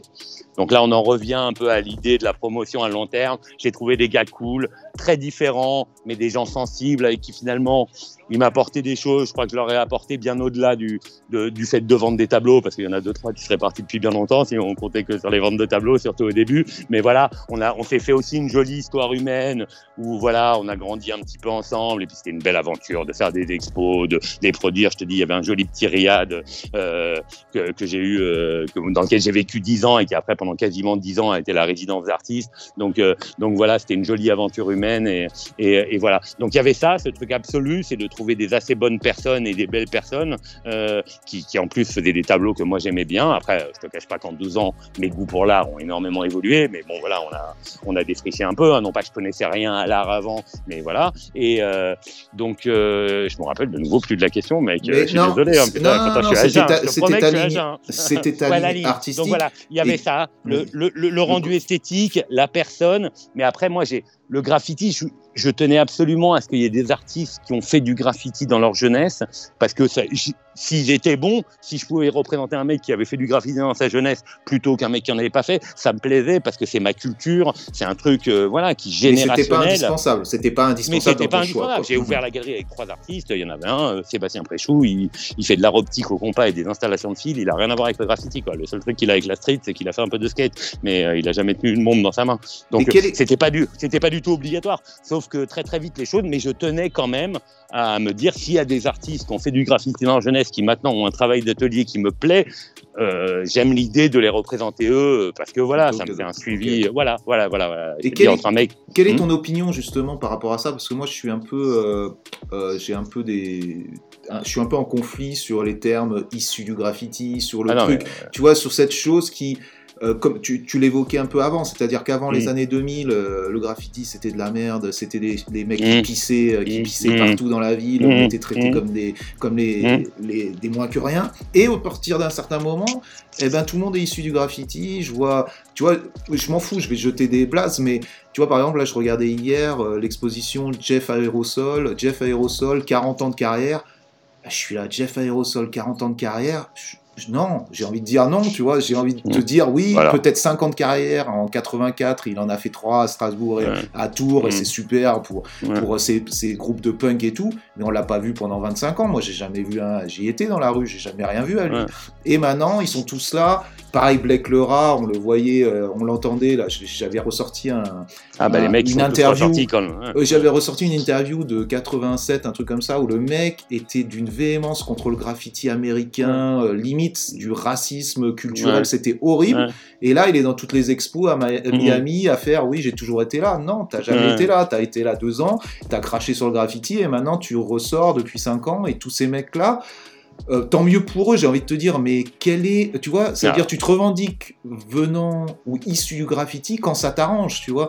Et euh, cette étiquette-là, moi, elle me fait, euh, tu vois, bien sûr, c'est pas tout noir, tout blanc, euh, voilà. Mais maintenant, j'ai l'impression que tout le monde est issu du graffiti. Le mec qui sort des Beaux-Arts, qui a Alors. fait trois Goethe sur, euh, derrière son prise unique, derrière le parking du, du Franprix, il est, il est issu du graffiti et il s'en sert, tu vois. Toi, comment tu, comment tu ressens ce, ce truc-là, tu vois, et comment toi Alors. tu peux appeler cette génération de mecs comme Alex One, comme, comme, euh, comment il s'appelle, euh, celui des Gap, euh, qui est, qui excuse-moi, j'ai The Fa, ou, euh, Ouais. tu vois, ces gens-là qui ont fait du graffiti, comment, comment on les appelle? C'est quoi? C'est du post-graffiti? C'est du, c'est quoi? Ouais, bah, le, À mieux, toi. le mieux aujourd'hui. le- ouais, ouais. Alors, déjà, j'entends totalement ce que tu dis. Moi, je suis beaucoup plus extrême que toi là-dessus. Parce que les mecs qui ont fait du graffiti à 20 ans, qui aujourd'hui récupèrent le truc parce qu'il y a des billets à se faire et qui revendiquent une culture sur laquelle ils crachaient peut-être à l'époque. Parce que, en effet, il y avait beaucoup de pochoiristes et de mecs comme ça qui étaient plus côté punk, qui étaient pas du tout sur le hip-hop et sur la culture, on va dire, graffiti. Mais bon, ça, c'est les moins pires. euh, Parce que, eux, bon, voilà, il y a un peu de blé à faire, c'est normal. Et puis, même Ouais, pas beaucoup, etc. Moi, je vois plein de mecs qui font du post du, du street art, mec, ils n'ont jamais rien fait dans la street avant qu'il y ait du blé. Mais ça, il y en a des centaines. C'est-à-dire que les Blake Lerec ou les Blake Lera ou Jeff Aerosol, comme tu parles, à la limite, c'est mille fois moins pire que des mecs. Moi, je vois le nombre de mecs, de peintres, mais que ce soit au Maroc, français, de la planète entière, qui font aujourd'hui des tableaux avec les codes du graffiti, c'est-à-dire des tags derrière, des bouts de flop, des coulures, un peu de collage, un peu de trucs, un Mickey, tu sais, ils vont associer euh, Walt Disney au graffiti, ça c'est totalement fou, mais à un point euh, totalement, totalement surréaliste. Mais il y a des mecs qui n'ont vraiment jamais rien fait. C'est-à-dire que, que quelques mecs reviennent un peu sur un bout de, de passé qu'ils ont eu, c'est moins pire parce qu'il y a vraiment, c'est non mais c'est vraiment devenu n'importe quoi. Et pour moi, à c'est qui la immense. faute À qui la faute? Parce Ah, que j'ai envie de te dire, c'est pas la faute, à ces mecs-là, parce que ces mecs-là, c'est des malins. Euh, voilà, ça n'a jamais été la faute aux malins. J'ai envie de te dire, c'est plus la faute aux justement aux galeristes, au tu marché. vois. C'est qui, c'est qui qui qui fait que Aux galeristes, aux galeristes, aux intervenants du marché. Mhm. Il y a beaucoup d'intervenants du marché très importants dans le marché art qui ne font pas que les galeries. Il y a les maisons de ventes aux enchères qui sont très importantes et très influentes. Il y a évidemment tout ce qui est journalisme et magazine qui fait la pluie et le beau temps Mhm. là-dedans. Et voilà, on a eu beaucoup d'intervenants qui étaient galeristes, euh, qui avaient des magazines, euh, qui étaient consultants pour une maison d'art. Et avec ça, tu fais n'importe quoi. Donc là-dessus, il y a deux choses. Moi, pour moi, c'est une immense désillusion aujourd'hui, une immense désillusion cette histoire. Euh, déjà, pour moi, en galerie, il ne devrait rien avoir qui a trait au graffiti, le graffiti dans la rue, à part, encore une fois, pour 10, 20 mecs. Demain, t'achètes un tableau de Cine ou un sketch de Delta ou de Zephyr, mais des noms comme ça, il y en a 20. T'achètes un bout d'histoire. Mais en plus, ces gens-là font sont un- pas les gens qui font de l'argent, parce que Ah, tu mais vois, non, mais voilà, l'argent, je, pourrais vois. dire, je pourrais te dire comme Tran en France ou, ou un mec comme ça, mais finalement, il n'en fait pas. La preuve en est, c'est que justement, quand on a vraiment fait, tu peux pas refaire la même chose derrière. Et il y a que les mecs qui n'en ont pas vraiment fait qui peuvent le vendre derrière. Un mec qui en a vraiment fait, finalement, il peut pas vendre. Euh, Gauthier au clock, c'est pareil. Des dessins à 1000 euros, des feuilles, il en faisait 4 par jour. On aurait pu en vendre, mais des, des, des centaines. Mais même, j'ai envie de te dire, euh, un dessin à 1000 euros, j'ai envie de te dire, oui, super, quand t'es en galère, c'est c'est génial, mais Bah ouais, bah quelque oui, part, oui. c'est rien. Tu vois ce que je veux dire Tu le Non, sais, t'es mais dans le marché non, de l'art, mais- tu sais que c'est rien. Moi- Mais bien sûr que c'est rien. Mais bon, pour un mec qui a pas de blé, c'est beaucoup d'argent. Et quand tu peux en vendre des centaines, c'est bien. Et puis, c'est se donner Bien sûr. les moyens d'aller vers autre chose dans Bien l'art. sûr, bien sûr, Euh, bien sûr, bien sûr. et euh, déjà de se prendre un atelier, de faire des choses. Mais le, ça, voilà, l'histoire du graffiti en galerie, pour moi, elle n'a qu'une dimension historique. Il n'y a aucun intérêt à refaire un graffiti sur toile. Donc, Toi, plus, si, mais- euh, plus historique, donc tu veux dire faire voir l'histoire du graffiti. Non, non, non. Ou alors historique, ou alors tu as quelques masters. Je t'ai dit, moi, je comprends qu'on ait envie d'acheter un tableau de Cine, un beau bout de lettrage de Cine, parce que c'est Godfather. Après, c'est les goûts, les couleurs. Mais sur 20 noms, 30 noms sur la planète, tu peux considérer qu'il y a un, un tel pouvoir et patrimoine historique, c'est les gens qui ont tellement marqué euh, euh, l'histoire, qu'il peut y avoir un intérêt à faire une exposition de ces jeux-là pour en vendre un tableau. Après, mais ça, c'est 1%, c'est 0,1% de ce qui va. Après, le reste, ça a mal tourné. Franchement, je te le dis, franchement, ça a mal tourné cette histoire. Les mecs, il y a une histoire de mode du street art, on sait plus ce que c'est, avec des mecs qu'on fait, euh, qu'on fait, euh, qu'on fait des tableaux avant de faire quoi que ce soit dans la street, euh, qu'on commençait à faire des murs payés, élevés, etc., mais qui n'ont jamais fait un blast dans la rue. En effet, comme tu le dis, des mecs qui ont fait trois graves dans leur jardin ou derrière le franc-prix euh, de leur ville de province et qui sont capables de peindre et qui font des Marilyn avec des tags derrière, etc. Ça, ça a été. Et malheureusement, mais- mais les ça- intervenants du marché ont poussé là-dessus Mhm. parce que il y avait du blé, ça a pris. Mais il faut pas se leurrer là-dessus. Ça reste un truc pour enfants dans le monde de l'art, tout ça. Dans le monde des de collectionneurs, dans le monde des institutions, ça reste un truc pour enfants. Alors, C'est-à-dire que oui, il y a du blé, oui, il y a des mecs. Et après, il y a aussi tous les mecs du graffiti qui en avaient, qui en avaient vraiment fait, qui, qui, qui avaient besoin de sous ou qui n'avaient pas grand-chose à foutre dans la vie ou qui gagnaient pas forcément bien vie, qui se sont dit, mais attends, mais moi aussi, je veux ma part du gâteau. Mais les mecs, ils avaient aussi pas forcément un vrai talent euh, plastique à amener et quelque chose à aborder, si ce n'est euh, leur grave. Des mecs qui a fait des centaines de métros, c'est mortel, mais s'ils commencent à faire des bouts de, des bouts de lettrage sur toile, bon, bah, ouais. Ouais, mais justement, t- c- là où est le, je pense, la question, c'est de s'être dit, euh, y a, euh, du moins de s'être dit, c'était un phénomène, de voir qu'il y a eu ce phénomène graffiti qui arrive. Donc ça révolutionne une certaine euh, manière de voir la peinture de fonctionner, c'est illégal et tout. Pour le monétiser, il faut donc, euh, ben, ils, ils veulent, au bout d'un moment, tout le monde veut le monétiser, que ce soit même les graffeurs qui Mmh. vieillissent ou quel, voilà, sûr, il y a une sûr. notion de monétisation qui est pas toujours mauvaise. Hein, de toute façon, c'est pas cracher dans quoi que ce soit. Il y a une notion de monétisation. À partir du moment où il y a la notion de monétisation, il faut donc le mettre sur un support qui est, qui est le support classique d'une toile. Très bien, on arrive à un truc. Là, comme on disait, tu as les gens qui sont historiques de ce mouvement-là, qui ont une légitimité, et il y a un certain public pour acheter euh, des signes, pour acheter... Un euh, morceau des- d'histoire, t'achètes un morceau Ah, d'histoire. T'achètes un morceau d'histoire, mais ça ne fait pas... T'as ton non bout de plus- Subway Art chez toi. voilà, mais ça le- ne fait pas, ça ne fait pas un mouvement, euh, ça ne fait pas un mouvement d'art Ah contemporain, tu vois. Donc il faut qu'il s'adapte ce truc-là. Et comme tu l'as dit toi-même, c'est relou d'avoir un morceau de graphe de Tran ou de ou de Sin ou de d'Oclock, peu importe de, de ça ou peu importe qui. Sur un, sur un truc, ça révolutionne pas le bordel. Ce qui révolutionnait artistiquement, c'était quand c'était sur un train, c'était toute la, c'était toute cette énergie qui, qui révolutionnait quelque Voilà. chose. Donc on arrive Faut à un Beau- autre moment. Beaubourg achète un métro d'asile. Voilà. Voilà. Bon, mais Voilà. ça, on, ça, on est, ça, on est bien d'accord, ça peut pas exister. Le vrai graffiti existe dans la rue. Non si on veut le voilà. monétiser, on est parti sur ce truc historique. On Voilà. est d'accord. Mais si on passe à autre chose, on se dit d'accord, mais on peut développer, et ce qu'on voulu, tout le monde a voulu le faire, développer un nouveau type type d'art contemporain Ouais. qui serait issu de cette énergie venue de la rue. Donc, Voilà. on arrive à ce truc-là, ce qui amène quand même. euh, moi, je préfère le terme post-graffiti parce que quelque part, C'est le meilleur. C'est le meilleur. c'est après le graffiti. On a été nourri par le graffiti et Mhm. on arrive à vouloir s'exprimer sur la C'est toile une question générationnelle, culturelle et d'énergie. Ça devrait être ça. C'est, Mm. mais avec des styles finalement, le rendu du post-graffiti sur toile, en galerie, en musée, en whatever, devrait être euh, totalement différent du graffiti. Ouais. On Juste- devrait en ressentir l'énergie, on devrait en ressentir des influences culturelles, mais surtout pas en voir le graffiti du métro ou des stores Mhm. sur cette même toile ou dans ce musée. Là, ça, c'est la catastrophe. Mais quand même, Parce que- quand même, ça a bousculé des codes. Ça, il y a quand même des choses, des belles choses qui, qui sortent Oui, de bien ce post-graffiti Ouais, parce il y que tu regardes Il y en a un petit peu. Il y en a un petit peu. Toi, un tu petit peu, penses, tu penses quoi Moi, moi je vois la masse. ça Je suis, moi, je suis assez déçu. Moi, je suis assez déçu parce que je trouve que l'ensemble n'est pas très stylé déjà. Je trouve Mhm. que l'ensemble est beaucoup moins pointu que l'était le graffiti à l'époque, à l'époque où il n'était pas reconnu euh, comme quelque chose d'artistiquement fiable et, Mhm. et monétisable. Et euh, et il y a plus cette énergie et, et, euh, c'est extrêmement redondant.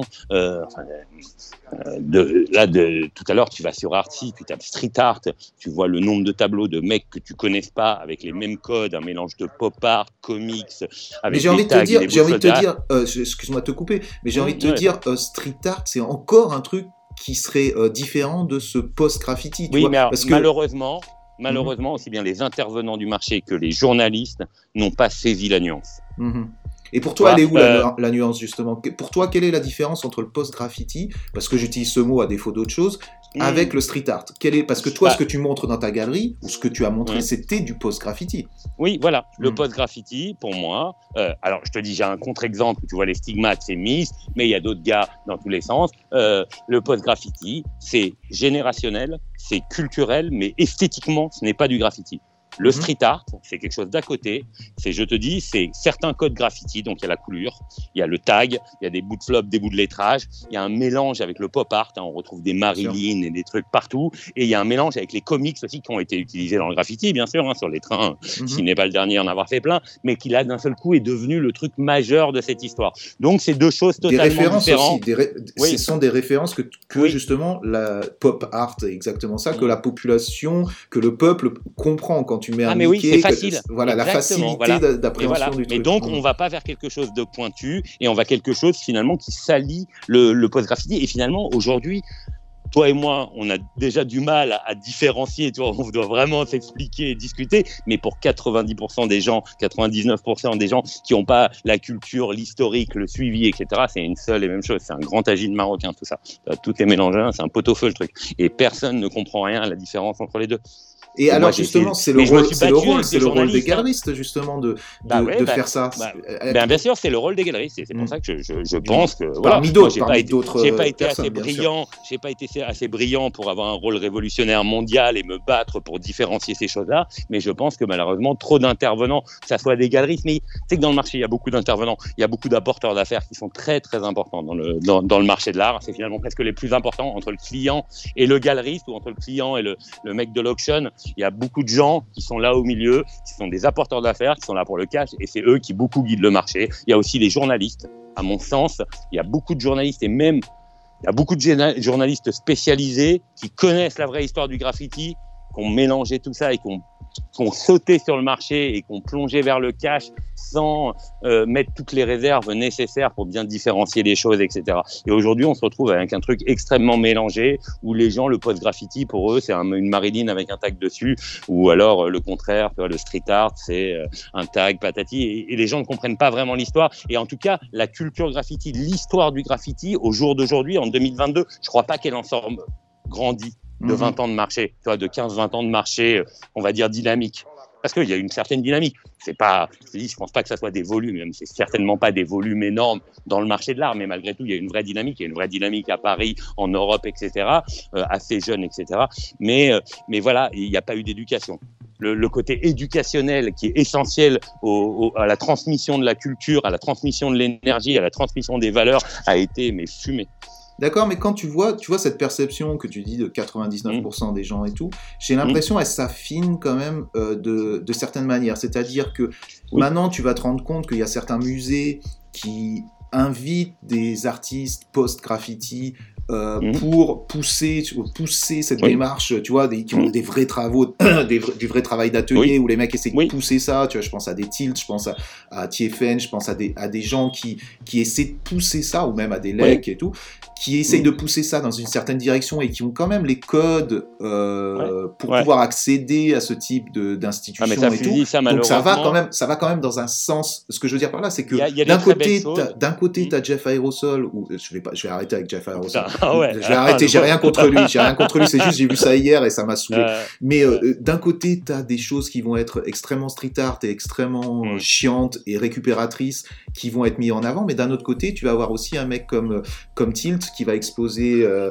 dans un musée, qui va montrer un truc, tu vois. Enfin, Tilt, mec, mec, mec, mec, Tilt, il a fait des Marilyn et des burgers. euh, Et c'est ça, on en a parlé ici, il en a parlé Mm. ici, et justement, il y a eu une sorte de Mm. mea culpa. Il, a dit, je suis Ah. parti dans le son, Ah bah, je vais l'écouter.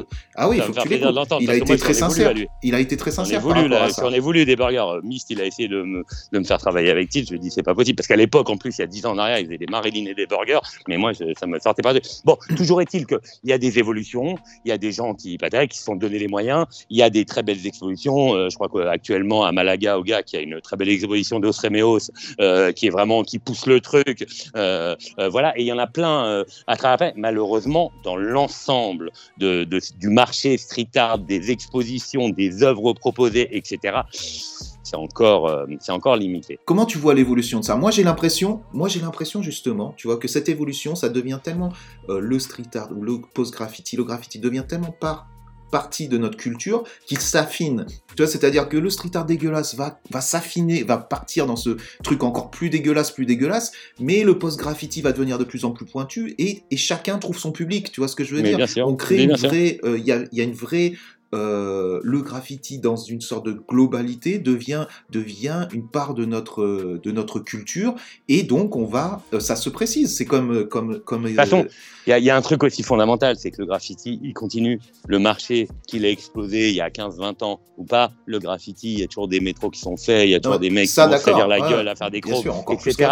Mais, Mhm. mais, mais voilà, euh, euh, mais ça a pris du temps et en tout cas, c'est, moi je trouve que cet énorme euh, bordel qu'il y a eu au début, mélange pop, street art, on ne savait plus qui était quoi, on voyait pas la différence entre un mec qui faisait une Marilyn et, et un graphe de signe sur une toile. Personne comprenait rien à la différence. Tout ça, c'était une seule et même chose. C'est dommage qu'on soit passé par là parce qu'on avait des vrais archivistes dans le graffiti. Et je crois qu'un de tes collègues euh, de l'époque, on les a toujours, voilà. Mais ces gens-là, malheureusement, ils n'ont pas été au bon endroit au bon moment, ou alors simplement les intervenants du marché ont trouvé ça trop compliqué de les faire intervenir et il y a moyen de faire du cash. On s'est un peu fait, il y a un peu de viol culturel quand même là-dedans, moi je trouve. J'étais extrêmement sévère. Après, avec le temps, les choses s'affinent, etc. Mais on s'est un peu, je pense que toute cette notre génération et toutes les générations du graffiti, on s'est un peu fait braquer côté marché, et voilà. Moi, je suis Et, pas euh, d'accord avec ça. Je suis pas d'accord avec Ah ça parce que tu as, quand même. Euh, voilà, tu as quand même une intégrité en tant qu'artiste à devoir, euh, à ne pas non plus sauter dans la moindre, la moindre sirène qui arrive. C'est-à-dire Ah, que si tu es là dans le graffiti depuis 15 ans, que tu as passé ton temps à faire ça et que au moindre petit chèque, tu vends ton âme au, au moindre euh, mec qui arrive, c'est ton, c'est ton putain de problème. C'est à toi de prendre tes responsabilités. Il faut avoir une éthique. Tu vois ce que je veux dire? Bah, je pense qu'il y a trop de mecs donc, qui il y, a- l'ont fait. il y a énormément de gens qui l'ont fait. Quand il y a eu les ventes aux enchères à Paris, là, à un moment, là, début 2000, où tout le monde a cru qu'ils allaient être milliardaires, les gars, réfléchissez trois minutes. C'est votre faute à la fin. C'est Voilà. pour ça que faut- je te parle des intervenants. c'est quoi? C'est de l'innocence. C'est un peu de l'innocence, j'ai l'impression. J'ai l'impression qu'on a fait ça tellement gratuitement pendant longtemps. Peut-être partir- que le milieu, le milieu du graffiti, tu as totalement raison. Le milieu du graffiti n'était pas prêt à ça parce que c'est un milieu qui était vandale, qui était hors marché, qui était tout le contraire en fait d'un marché de l'art. Si penses, le graffiti euh, des années 90, des années 80, enfin avant le marché des années 70 aux, aux US, c'est l'opposé absolu. Donc c'est normal que la rencontre qui devait arriver de ces deux phénomènes, d'un marché très structuré, qui est une machine de guerre, qui a Mm. besoin de- d'envoyer des zéros euh, toujours plus, etc., et d'un milieu qui est vandal, qui, est- qui a une certaine Qui poésie, qui est, Qui est gratuit, qui est- gratuit, qui romantique, c'est du Mm. romantisme le graffiti euh, Mm. d'avant. quoi. Euh, euh, ben, évidemment, ça s'est pas bien passé. Ouais. Moi, j'estime que malgré tout, il y a un loupé et qu'il n'était pas obligatoire. Que, que ça aurait pu être mieux documenté, mieux expliqué, patati. Et je pense qu'au début, à partir de 2005, c'est juste le cash qui guide tout. Et malheureusement, même s'il y a plein de choses bien, il y en a beaucoup plus qui sont mais trompeuses, quoi. Vraiment. C'est que moi, je me suis bagarré avec des journalistes, ils ne veulent pas. Finalement, pendant très longtemps, les gens n'ont pas voulu, voulu saisir la nuance de tout ça. La nuance, c'est- c'est-à-dire. Bah, euh, le nuance entre le post-graffiti, entre le street art, mhm. entre. Parce que ça les truc- arrange ouais. pas. Parce que ça ne les arrange Moi- pas. C'est Moi, il y, a un- contre-exemple, tu as déjà entendu parler de Alec Monopoly? Bien sûr, je suis allé à Miami, Ah. je m'en suis bien mangé. Ah, bah voilà, Alec Monopoly, c'est un petit fils de Bourges, donc qui, a, qui se met un bandana sur la gueule, qui a un Instagram de rappeur à 2 millions de followers. Il a vendu des putains de milliers de tableaux. Euh, et c'est ça, le post-graffiti ou le street art pour les gens.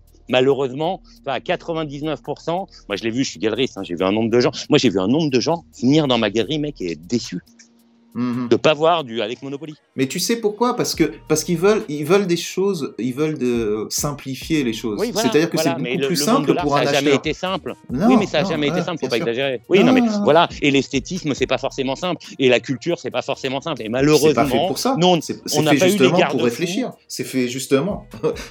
c'est le contraire. on n'a pas eu, voilà, mais totalement, on n'a pas eu les garde-fous. Notre culture, notre milieu a pas eu les garde-fous. Et moi, je suis plus responsable que tout le monde, donc je, je m'imbrique totalement là-dedans. Euh, mais on n'a pas eu les garde-fous, on n'a pas eu les, les, plafonds de verre, on n'a pas eu les, les, trucs pour quand même garder un peu une essence, un truc Mhm. et expliquer Se comme ça. Il y a un moment, il y a, ouais, voilà, il y a un moment, on a lâché les vannes. Enfin, le milieu a lâché les vannes, ça partait dans tous les sens. Tout le monde voulait son billet, peu importe s'il fallait faire une Marilyn, un Pluto, un Spirou avec des tags derrière. Et voilà. Et en tous les cas, tout ça, moi, je pense que c'était malgré tout évitable, qu'on était un milieu pointu, que je- moi, j'estimais malgré tout stylé, hardcore, euh, comment dire, euh, extrême, et qu'on a basculé comme ça, mais dans Très un facilement. truc mainstream, Très, très facilement. trop facilement, Ouais, trop sans facilement. aucune défense. Vas-y, Mm. monte ta garde, mec. Il y a Ouais. personne qui l'a fait, quoi, tu vois. Il y a personne qui l'a fait. D'un seul coup, les même les plus, les plus, les plus sauvages, c'est devenu des, des, toi, des brebis, quoi. Non, non, mais totalement. Dès qu'il y avait, dès, dès qu'ils voyaient le chéquier là, qui, qui dépassait un peu du bureau, laisse tomber. Je suis extrêmement sévère. Mais là, moi, je parle Non, que, là, je parle que de graffiti. C'est quelque chose qui, qui, moi, en tant qu'intervenant, ça m'a vraiment fait beaucoup de mal parce que je me Mm. suis dit, mais merde, en fait, c'est, j'aurais pas dû faire du post de graffiti parce que là, on me, euh, justement, tout ce que je voulais amener, c'est le contraire qui est en train de se passer. Alors, en effet, avec le temps, tu arrives à faire des expos pointus et il y en a et il y a plein de mecs qui font plein de belles choses, heureusement, mais c'est un peu noyé dans la masse et surtout dans l'imaginaire collectif du public et de la presse. Waouh, c'est poussif, mec. hein. Donc en, en gros, Mm. si, tu, si on veut remettre en perspective euh, tout ça, qu'est-ce que pour toi, qu'est-ce qu'est la définition euh, d'une œuvre d'art?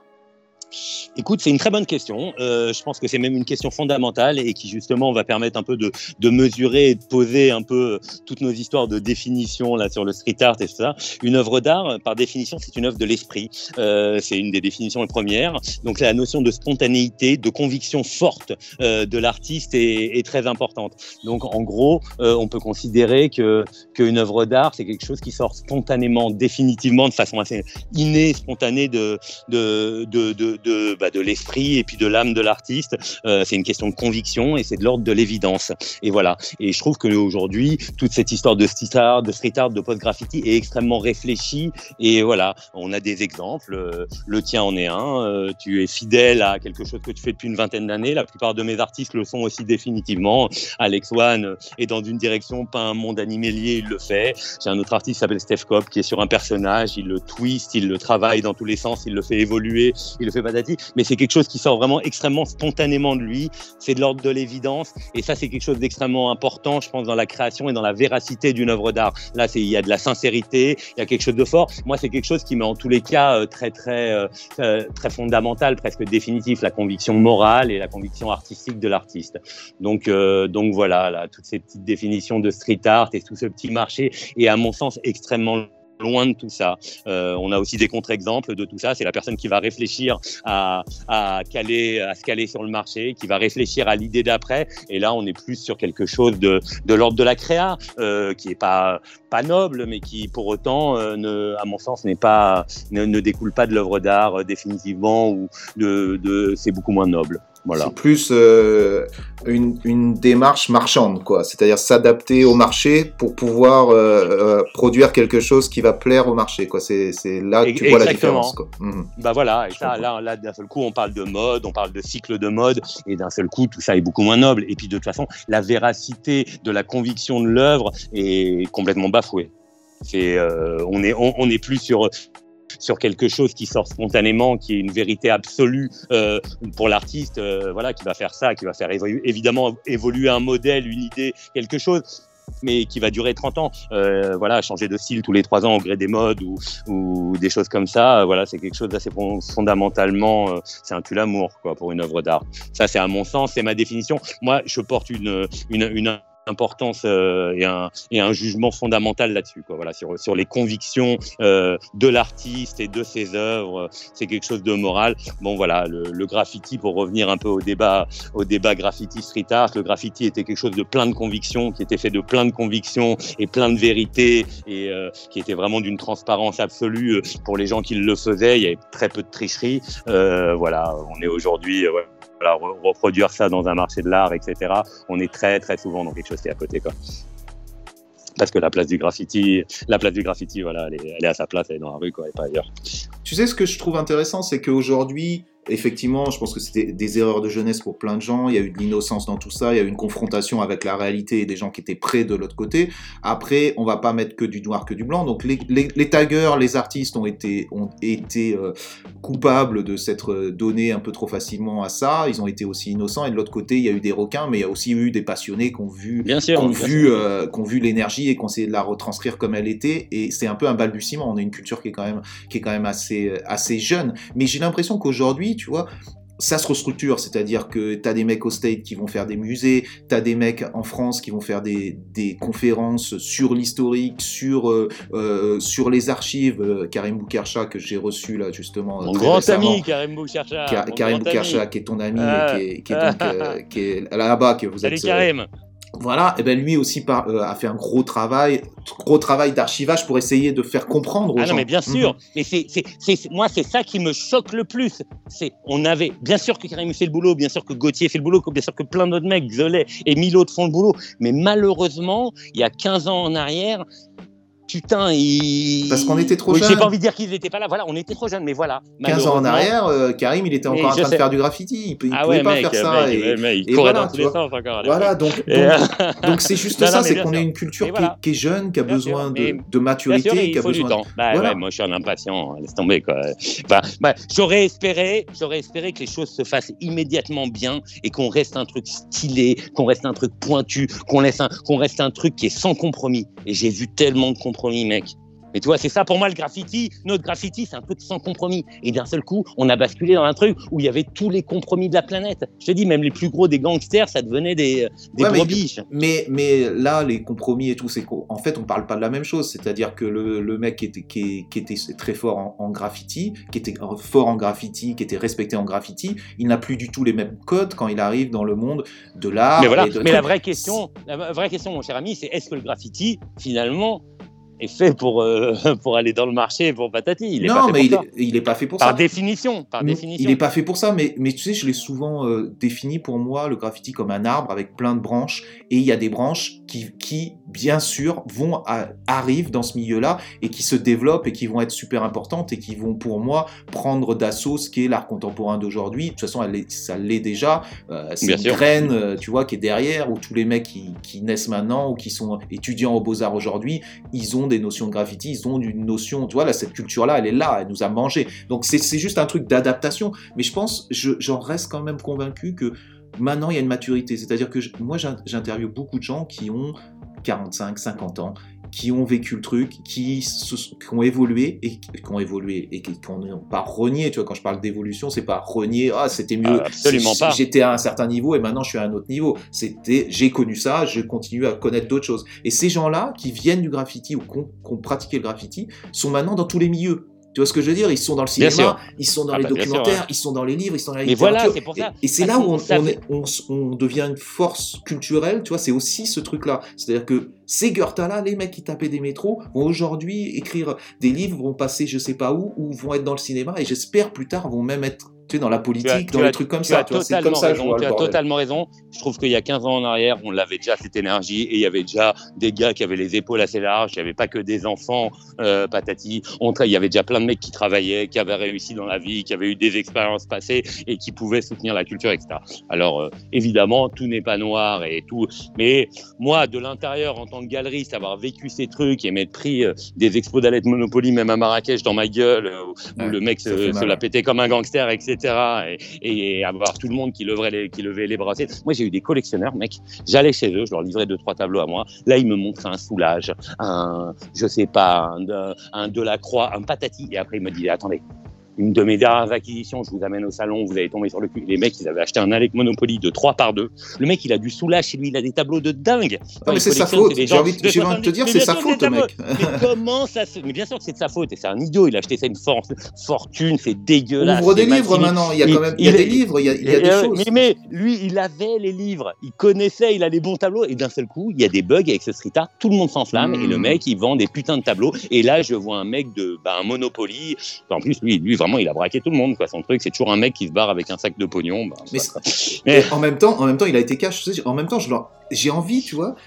Mais Je leur en veux même pas. Je leur en veux Ah même non, pas, ces bravo, gens-là. Tu sais, il y a des talent. trucs. Moi, moi, je nous Voilà. en veux de pas nous être protégés de ça et Mm. pas de, de pas réussir à avoir mis une frontière. Mhm. C'est tout ce que je dis. Que ce mec, enfin, c'est un braco, le braco du siècle et, et fasse plein de zéros, mais c'est magnifique. Bravo. Moi, je suis toujours, euh, j'ai beaucoup d'admiration pour les gens qui réussissent, quoi, Ouais. quels que soient les trucs. Ça, il y a rien à dire pour lui. Mais que d'un seul coup, moi, on vienne dans ma galerie et qu'on me dise, ah mais non, mais mec, t'as pas dû aller avec Monopoly, ah bah, laisse tomber, quoi. Non, ça m'intéresse pas.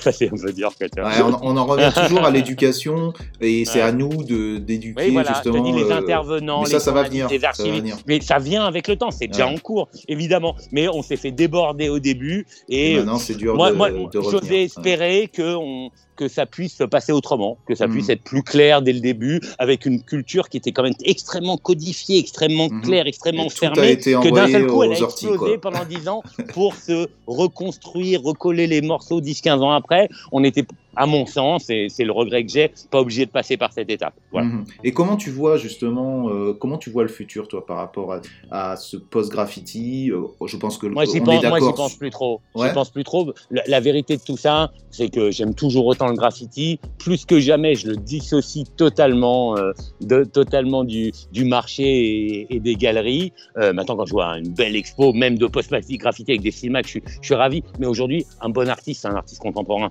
Mhm. Toi, demain, tu fais une expo euh, dans un truc, la plus belle des choses dont on puisse te dire, c'est que tu es un artiste contemporain. Ouais. Voilà, point à la ligne. Après, tu as un passif graffiti, tu viens de la culture graffiti, tu as l'énergie du graffiti, tu as la culture du graffiti, tout ce que tu veux, mais aujourd'hui, tu es un artiste contemporain. C'est ça le plus fondamental pour moi. Donc tu dissocies, Voilà. tu, tu dissocies juste le graffiti avec même la notion d'artiste. T'es un artiste ou t'es Ouais, ou ouais, un ouais. mec du graffiti et c'est tout. quoi. Voilà, voilà, Mhm. tu fais du graffiti sur le métro, sur les voies, sur la 86 où tu veux, voilà. Et, euh, et par contre, tu as une autre carrière de trucs. Après, sur ton CV, euh, il y a du graffiti, tu viens du graffiti, tu as l'énergie, la culture, euh, voilà, voilà. Mhm. Et on, on est aujourd'hui aussi, finalement, mais ça, c'est c'est- c'est- c'est- ça, c'est un des leviers du marché et c'est un peu une des, une des barrières du marché. C'est que de toute façon, il faut la sauter, cette barrière du post-graffiti et du street art. Ouais. Il faut la sauter. C'est le- la, la grande victoire, elle sera là quand finalement on montrera plus les mecs du doigt comme street artiste ou post-graffiti artiste ou quoi. C'est c'est un artiste contemporain. Mais le problème, c'est que c'est un- après- c'est un outil de vente maintenant, ce, ce terme, tu vois, d'être, Bah d'avoir cette, oui non, cette oui non. pseudo. Non, toi tu dis non, justement. Non, c'est ah pas, non, moi, on en pas est passé à ça. ça. D'accord. Moi, je pense que je pense que oui, c'est un outil de vente, mais finalement avec des plafonds de verre énormes Mhm. sur un tout petit marché et le marché de l'art contemporain, les perspectives dans l'art contemporain sont mille fois plus grandes. Moi, après, j'ai travaillé différents, avec différents artistes qui avaient rien à voir avec le graffiti sur des modèles et j'ai vu à quel point ce graffiti et ce post-graffiti, quand même, ces petits bras en termes de Mhm. marché, là, je parle en Mhm. termes de Mhm. business et même de collectionneurs d'accès pour beaucoup de pour beaucoup d'institutions, pour beaucoup de collectionneurs, le street art, le post-graffiti, mais là, il n'y a plus de différence, c'est un truc pour enfants. Mhm. Tu penses que, tu penses que, ouais, ce marché, quand tu le compares au marché d'art contemporain, c'est pas pour toi, il va pas take over le, le marché de l'art contemporain. Ça va pas être le nouveau euh, truc. Pour Non, toi, c'est juste, Non, c'est juste une petite. euh, Il y a des artistes qui sont issus de là, qui seront sans Mm. doute des stars de demain, etc. Mais à mon sens, ça sera pas sur leur, euh, sur leur appellation post-graffiti ou street artist ou ce que tu veux. Ça sera sur le fait que ça se, ce sont des vrais artistes d'art contemporain qui amènent quelque chose de nouveau, quelque chose de puissant, un esthétisme, une émotion et qui marquent là-dessus. Et après, quand tu te renseignes, tu vois que le mec, il a un historique graffiti et qu'il y tient. C'est un plus. voilà, et c'est un plus. Voilà, c'est pas un ça qui- plus ou, Mhm. ou c'est un fait. Justement, Mm. c'est même pas un plus, c'est un fait. Mhm. Voilà. Mhm. Alors après, c'est vendeur, oui, aujourd'hui, mais moi, je, j'ai vraiment l'impression que c'est un plus dans un tout petit marché, dans une toute petite bulle, dans l'énorme bulle de l'art contemporain. Ok. Je te rejoins voilà, un et peu. que- Je te rejoins un peu. Après, tu non, sais, mais je suis assez extrémiste, moi. Toto. Ouais, mais on, Bon. on peut en discuter. Je pense que voilà, on n'est pas là pour dire Mm. c'est tout faux, Mm. c'est tout vrai. Mais euh, tu Mm. sais, j'étais euh, j'étais pour la première fois de ma vie à Miami à, la- à, à la foire euh, Mhm. la foire de, Basel. de- Mhm. euh, voilà Basel, ou qui est maintenant Miami Art Fair. Ouais, ouais, bien sûr. C'est tout basé sur euh, sur le post graffiti, street art, tout ce qu'on veut. euh, Oui, mais là-bas, il y a, y a Winwood, il y a le quartier, il y a le musée. Ça, ça fait 20 ans. C'est presque un des premiers euh, mausolées liés à une foire, parce que ce, ce quartier, il a, il a 10 ans déjà. hein. Non, mais d'accord. Euh, mais ce que je veux dire par là, c'est l'énergie, le nombre d'acheteurs, l'attrait qu'il y a quand même à tout Ça, ça. Moi, je pense que c'est une impression que tu t'es faite parce que c'est la première fois que tu y allais, etc. Si tu regardes les 50 plus grosses ventes de toutes les foires de Miami à cette période-là, il n'y en a aucune qui concerne une œuvre post-graffiti D'accord. Ok. au street art. Ça, il faudrait voir les chiffres. Ouais, il faut voir les je chiffres. Je m'engage un peu à vue d'œil, mais bon, euh, voilà. Euh, une des dernières avant le Colline, c'est Catalan qui colle sa banane. C'est avec ça qu'ils font des sous, hein, les mecs. hein. C'est pas, euh, c'est pas avec avec avec Carlos et comment et notre- et no- et l'autre là, notre ami du musée du graffiti, Quête qui sont très sympas, ouais, voilà, qui sont très sympas et qui font un super boulot. Mais Carlos, il est venu plusieurs fois ici, je le Ah connais bien, etc. Je, je sais Mm. bien que c'est pas, euh, c'est pas le musée du graffiti qui fait des millions, Non, mais ça, même c'est s'il s'en sort bien. autour, c'est l'animation de la foire. En effet, Mm. ça fait beaucoup de bruit. Les 50 plus grosses ventes, moi, je mets quasiment même un coupé qu'il n'y a pas un truc qui est lié à ça. Ok, ok. Non, mais c'est c'est à intéressant. vérifier, à Ouais, ouais. vérifier. Mais c'est ça aussi, et c'est là pour ça que je te dis que c'est un truc pour enfants, c'est que c'est l'animation un peu à côté. Ouais, ouais. Tu Mhm. vois, tu vois, c'est un peu le truc. euh, Ah, il faut qu'on fasse de l'event, il faut qu'on fasse des choses. Ah bah, on va faire, faire- va revenir des graffeurs, on va faire ça, on va faire ça. Mais au final, les grosses ventes, les gros chèques et les, les, les grosses œuvres d'art, les gros volumes d'affaires, je crois pas qu'ils concernent. J'espère, mais je crois pas. Mhm, Ok. Non, mais je comprends, je comprends euh, ce que tu es en train de dire. Je pense que c'est à nuancer un petit peu parce qu'il y a quand même pas mal de pognon qui, qui se fait. Mais je, je comprends que si tu, le, si tu le compares totalement à l'art contemporain et au marché de l'art contemporain, on Ah, il y a pas- du pognon, il y a les- du pognon. Mais, mais voilà, si tu parles de 2 millions d'euros euh, sur euh, 500 millions d'euros, alors 2 millions d'euros, c'est du pognon, mais sur 500 millions d'euros, ça fait 1%. Quoi. Ah. Et euh, toi, toi aujourd'hui, quel est euh, pour toi, quels sont les artistes qui, euh, qui, qui te touchent, qui sont que, que dans un dans un dans une utopie t'aimerais avoir dans ta galerie ou que tu vois quels sont les, les artistes d'aujourd'hui qui te touchent et qui bien sûr sont dans une optique un peu post graffiti ou, ou pas d'ailleurs qu'est-ce qui qu'est-ce qui te fait kiffer en ce En, putain, en post-graffiti, c'est vraiment dur ça, tiens, tu sais. ouais. Mais tu sais que là, j'ai euh, un peu aussi pour ça, parce qu'après 12 ans, tu vois, j'ai fermé le lieu, là, la galerie que j'avais depuis 12 ans, je l'ai fermée pendant un an. Là, pendant un an, je me mets un peu une loin pour refaire un peu mes goûts, tiens. Tu vois, pour me redonner un petit peu envie, parce que bouffé par le marché un petit peu comme ça, j'ai un peu lâché. En post-graffiti, je, je serais- je serais presque d'humeur, je serais presque d'humeur à, tu vois, à vraiment trop parler de ça, quoi. Euh, je parle côté marché, hein. je parle Ah. en tant que galerie. Moi, aujourd'hui, malheureusement, alors, euh, j'ai plein d'amour pour, euh, pour le passé, j'ai plein d'amour pour mes artistes et c'est, c'est- ça veut pas dire que je veux arrêter quoi que ce soit, mais ça veut dire que simplement, pour moi aujourd'hui, c'est un frein. C'est, toutes ces notions de street art, de post graffiti, c'est un frein dans l'art contemporain. C'est extrêmement sévère, mais c'est un frein dans l'art contemporain. Vraiment, vraiment, je l'ai vu avec donc des- dans la création tu que j'ai- parles quand tu dis euh, c'est un frein non, la- non, non, pas dans la création. Je parle là niveau marché pour euh, taper des institutions, pour avoir des achats d'institutions, pour avoir des achats muséales, pour avoir des mécènes qui se bougent et, et vraiment. Je vois, quand on voit les volumes et les, le, le truc, ben, par exemple, moi j'ai un de mes artistes que je représente depuis 10 ans, c'est Yacine Meknash. Euh, il a fait un peu de graffiti, il a fait des trains à Lyon, etc. Patati. Là, hier, il y avait son vernissage au 19e à Aumervilliers, c'est le nouveau lieu de Chanel de 20 000 mètres carrés, etc. Aujourd'hui, quelqu'un qui voit, qui voit ces tableaux, il n'y a aucune. euh, il n'y a aucun référent du, du street art, du post-graffiti. Sais, celui qui m'a choqué beaucoup, c'est c'est Steph. Mhm, Steph Cobb Quand j'ai bossé avec lui en 2011, la première fois que j'ai parlé avec lui, pendant les cinq premières années, maintenant il s'est un peu détendu, mais, mais vite fait, quoi. Il voulait pas un mot de graffiti dans de trucs. Et c'est un mec qui pouvait peindre à la bombe, mais remarquablement, il évitait l'outil. Et au début, je comprenais pas. Je peux dire que j'ai compris. Et il a été brillant parce que justement, il s'est extrait de tout ça avec énormément de, de talent. Euh, voilà, il est dans des très belles collections, il fait ce qu'il veut, il fait des très belles sculptures, il est complètement dans son truc. Et, et, et voilà, c'est très compliqué ça. Aujourd'hui, c'est justement un des trucs qui qui m'a beaucoup. Tu sais, moi, en 2012, je me disais, vas-y, c'est bon, il y en a pour deux ans. Mhm. Les Spiro, les Mickey, graffiti. Ouais, donc, donc tu as été Ah. dégoûté de ça. Je voudrais revenir sur, sur- juste sur Steph Cobb.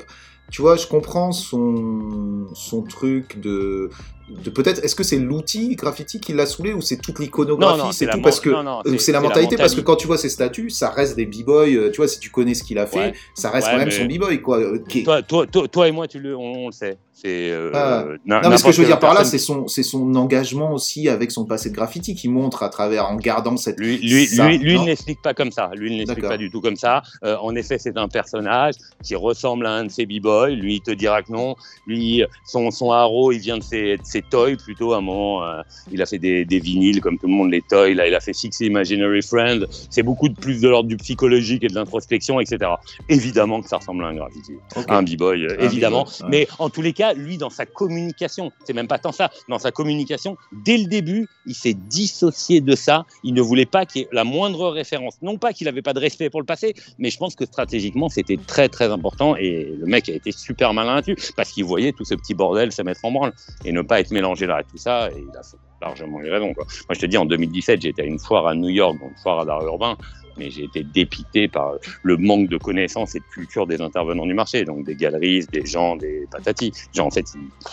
ça Mais rien, tu sais que c'est extrêmement compliqué, je trouve, pour un artiste euh, qui a donné pour le graffiti, qui veut pousser son art dans quelque chose d'autre sans avoir de notion de dire je vais utiliser mon passé ou quoi. Euh, c'est sûr que tu utilises ton passé, c'est une évolution, donc tu utilises ce que tu as fait pour avancer, pour créer quelque chose de nouveau, et de se dire, de devoir penser à se dire, ok, est-ce que je prends une stratégie où je dis je n'ai rien à voir avec le graffiti pour pouvoir toucher l'art contemporain et être vu d'une autre manière ou est-ce que je- j'utilise euh, Bah ouais, parce que de... bah ouais, ouais, c'est une vraie façon, oui. stratégie, une vraie réflexion, toi tu penses Bah, en tant moi, je qu'artiste aujourd'hui Moi, je pense que c'est une réflexion qui est fiable parce que le graffiti, il est sur métro, il est truc. euh, Voilà, quand tu as les tapémentes, tu as les tapémentes. Quand tu fais une toile dans ton, dans ton studio, tu fais une toile dans ton studio.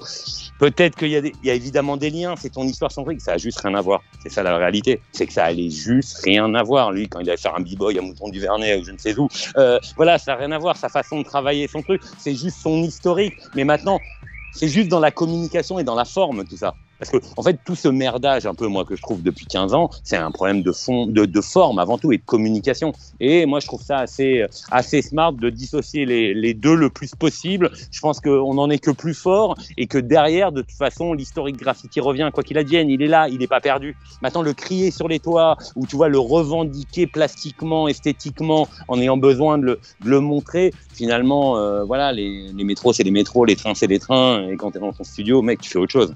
Et tu penses que justement, du moins c'est pas, c'est- un peu un truc euh, ballot que je vais dire, mais toute la notion de marketing euh, qui est liée à te construire, construire une image de qui tu es en tant qu'artiste, tu vois, mais aussi en tant que mouvement, tu as l'impression que ça prend une, tu vois ce que je veux dire? Quand je dis en tant que mouvement, c'est là on est en train de parler ça depuis le début, comment comment le comment le graffiti a été un peu un peu sali par tout ce marché et tout ça. Mais en tant qu'artiste, on est, maintenant on arrive à ce, à ce niveau-là où tu es en train de dire c'est peut-être mieux de, de se dissocier de ça pour pouvoir se vendre d'une manière truc. On est quand même dans le marketing de comment tu te, tu te vends, tu vois, comment tu te vends. Et toi, tu penses que.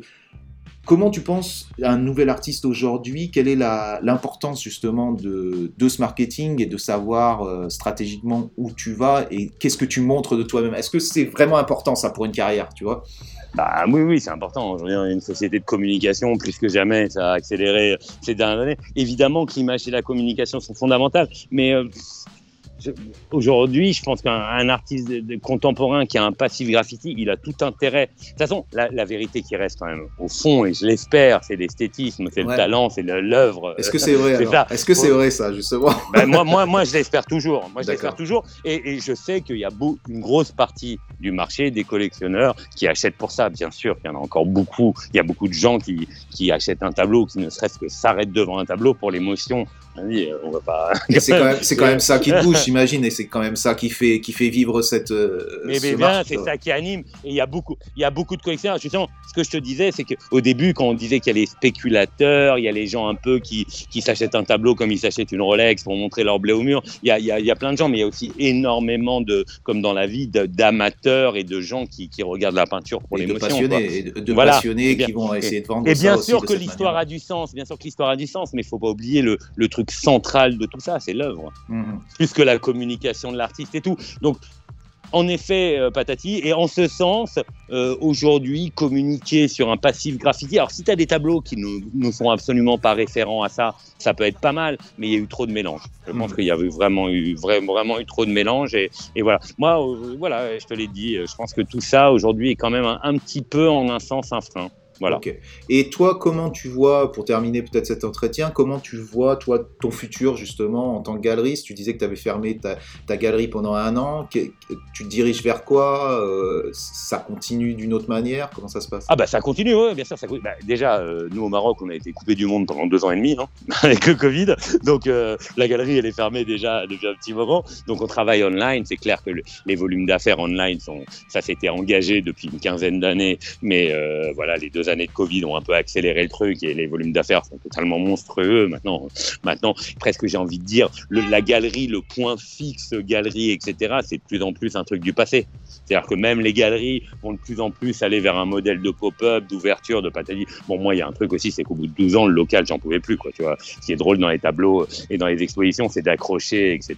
Bon, voilà, 150 mètres carrés, euh, moi, j'accrochais les expos avec un bandeau sur les yeux, quoi, tu vois. Tellement je connais le lieu par cœur. Donc, il y a un vrai truc de ça, etc. Mais c'est clair que le marché sera de plus en plus numérique et digital. Euh, on vend de plus en plus de tableaux à l'autre bout du monde avec des gens qui n'ont jamais mis les pieds physiquement et qui n'ont jamais vu le tableau physiquement. Donc ça, c'est une piste de réflexion sur laquelle il faut réfléchir. Et puis après, euh, euh, voilà, on va refaire des expos, on va retrouver ou un lieu fixe ou un lieu fixe et d'autres lieux. On va voir comment on peut, comment on peut. c'est la galerie d'art pour moi aussi avec le temps, ça a été aussi un moment.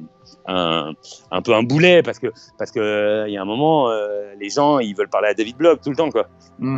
Ouais. Ils veulent pas parler à la grandette qui est là ou à la talière. Donc il y a eu un truc. Donc moi c'est un besoin aussi de prendre un peu l'air, etc. et de et de et de et de patati, mais de refaire.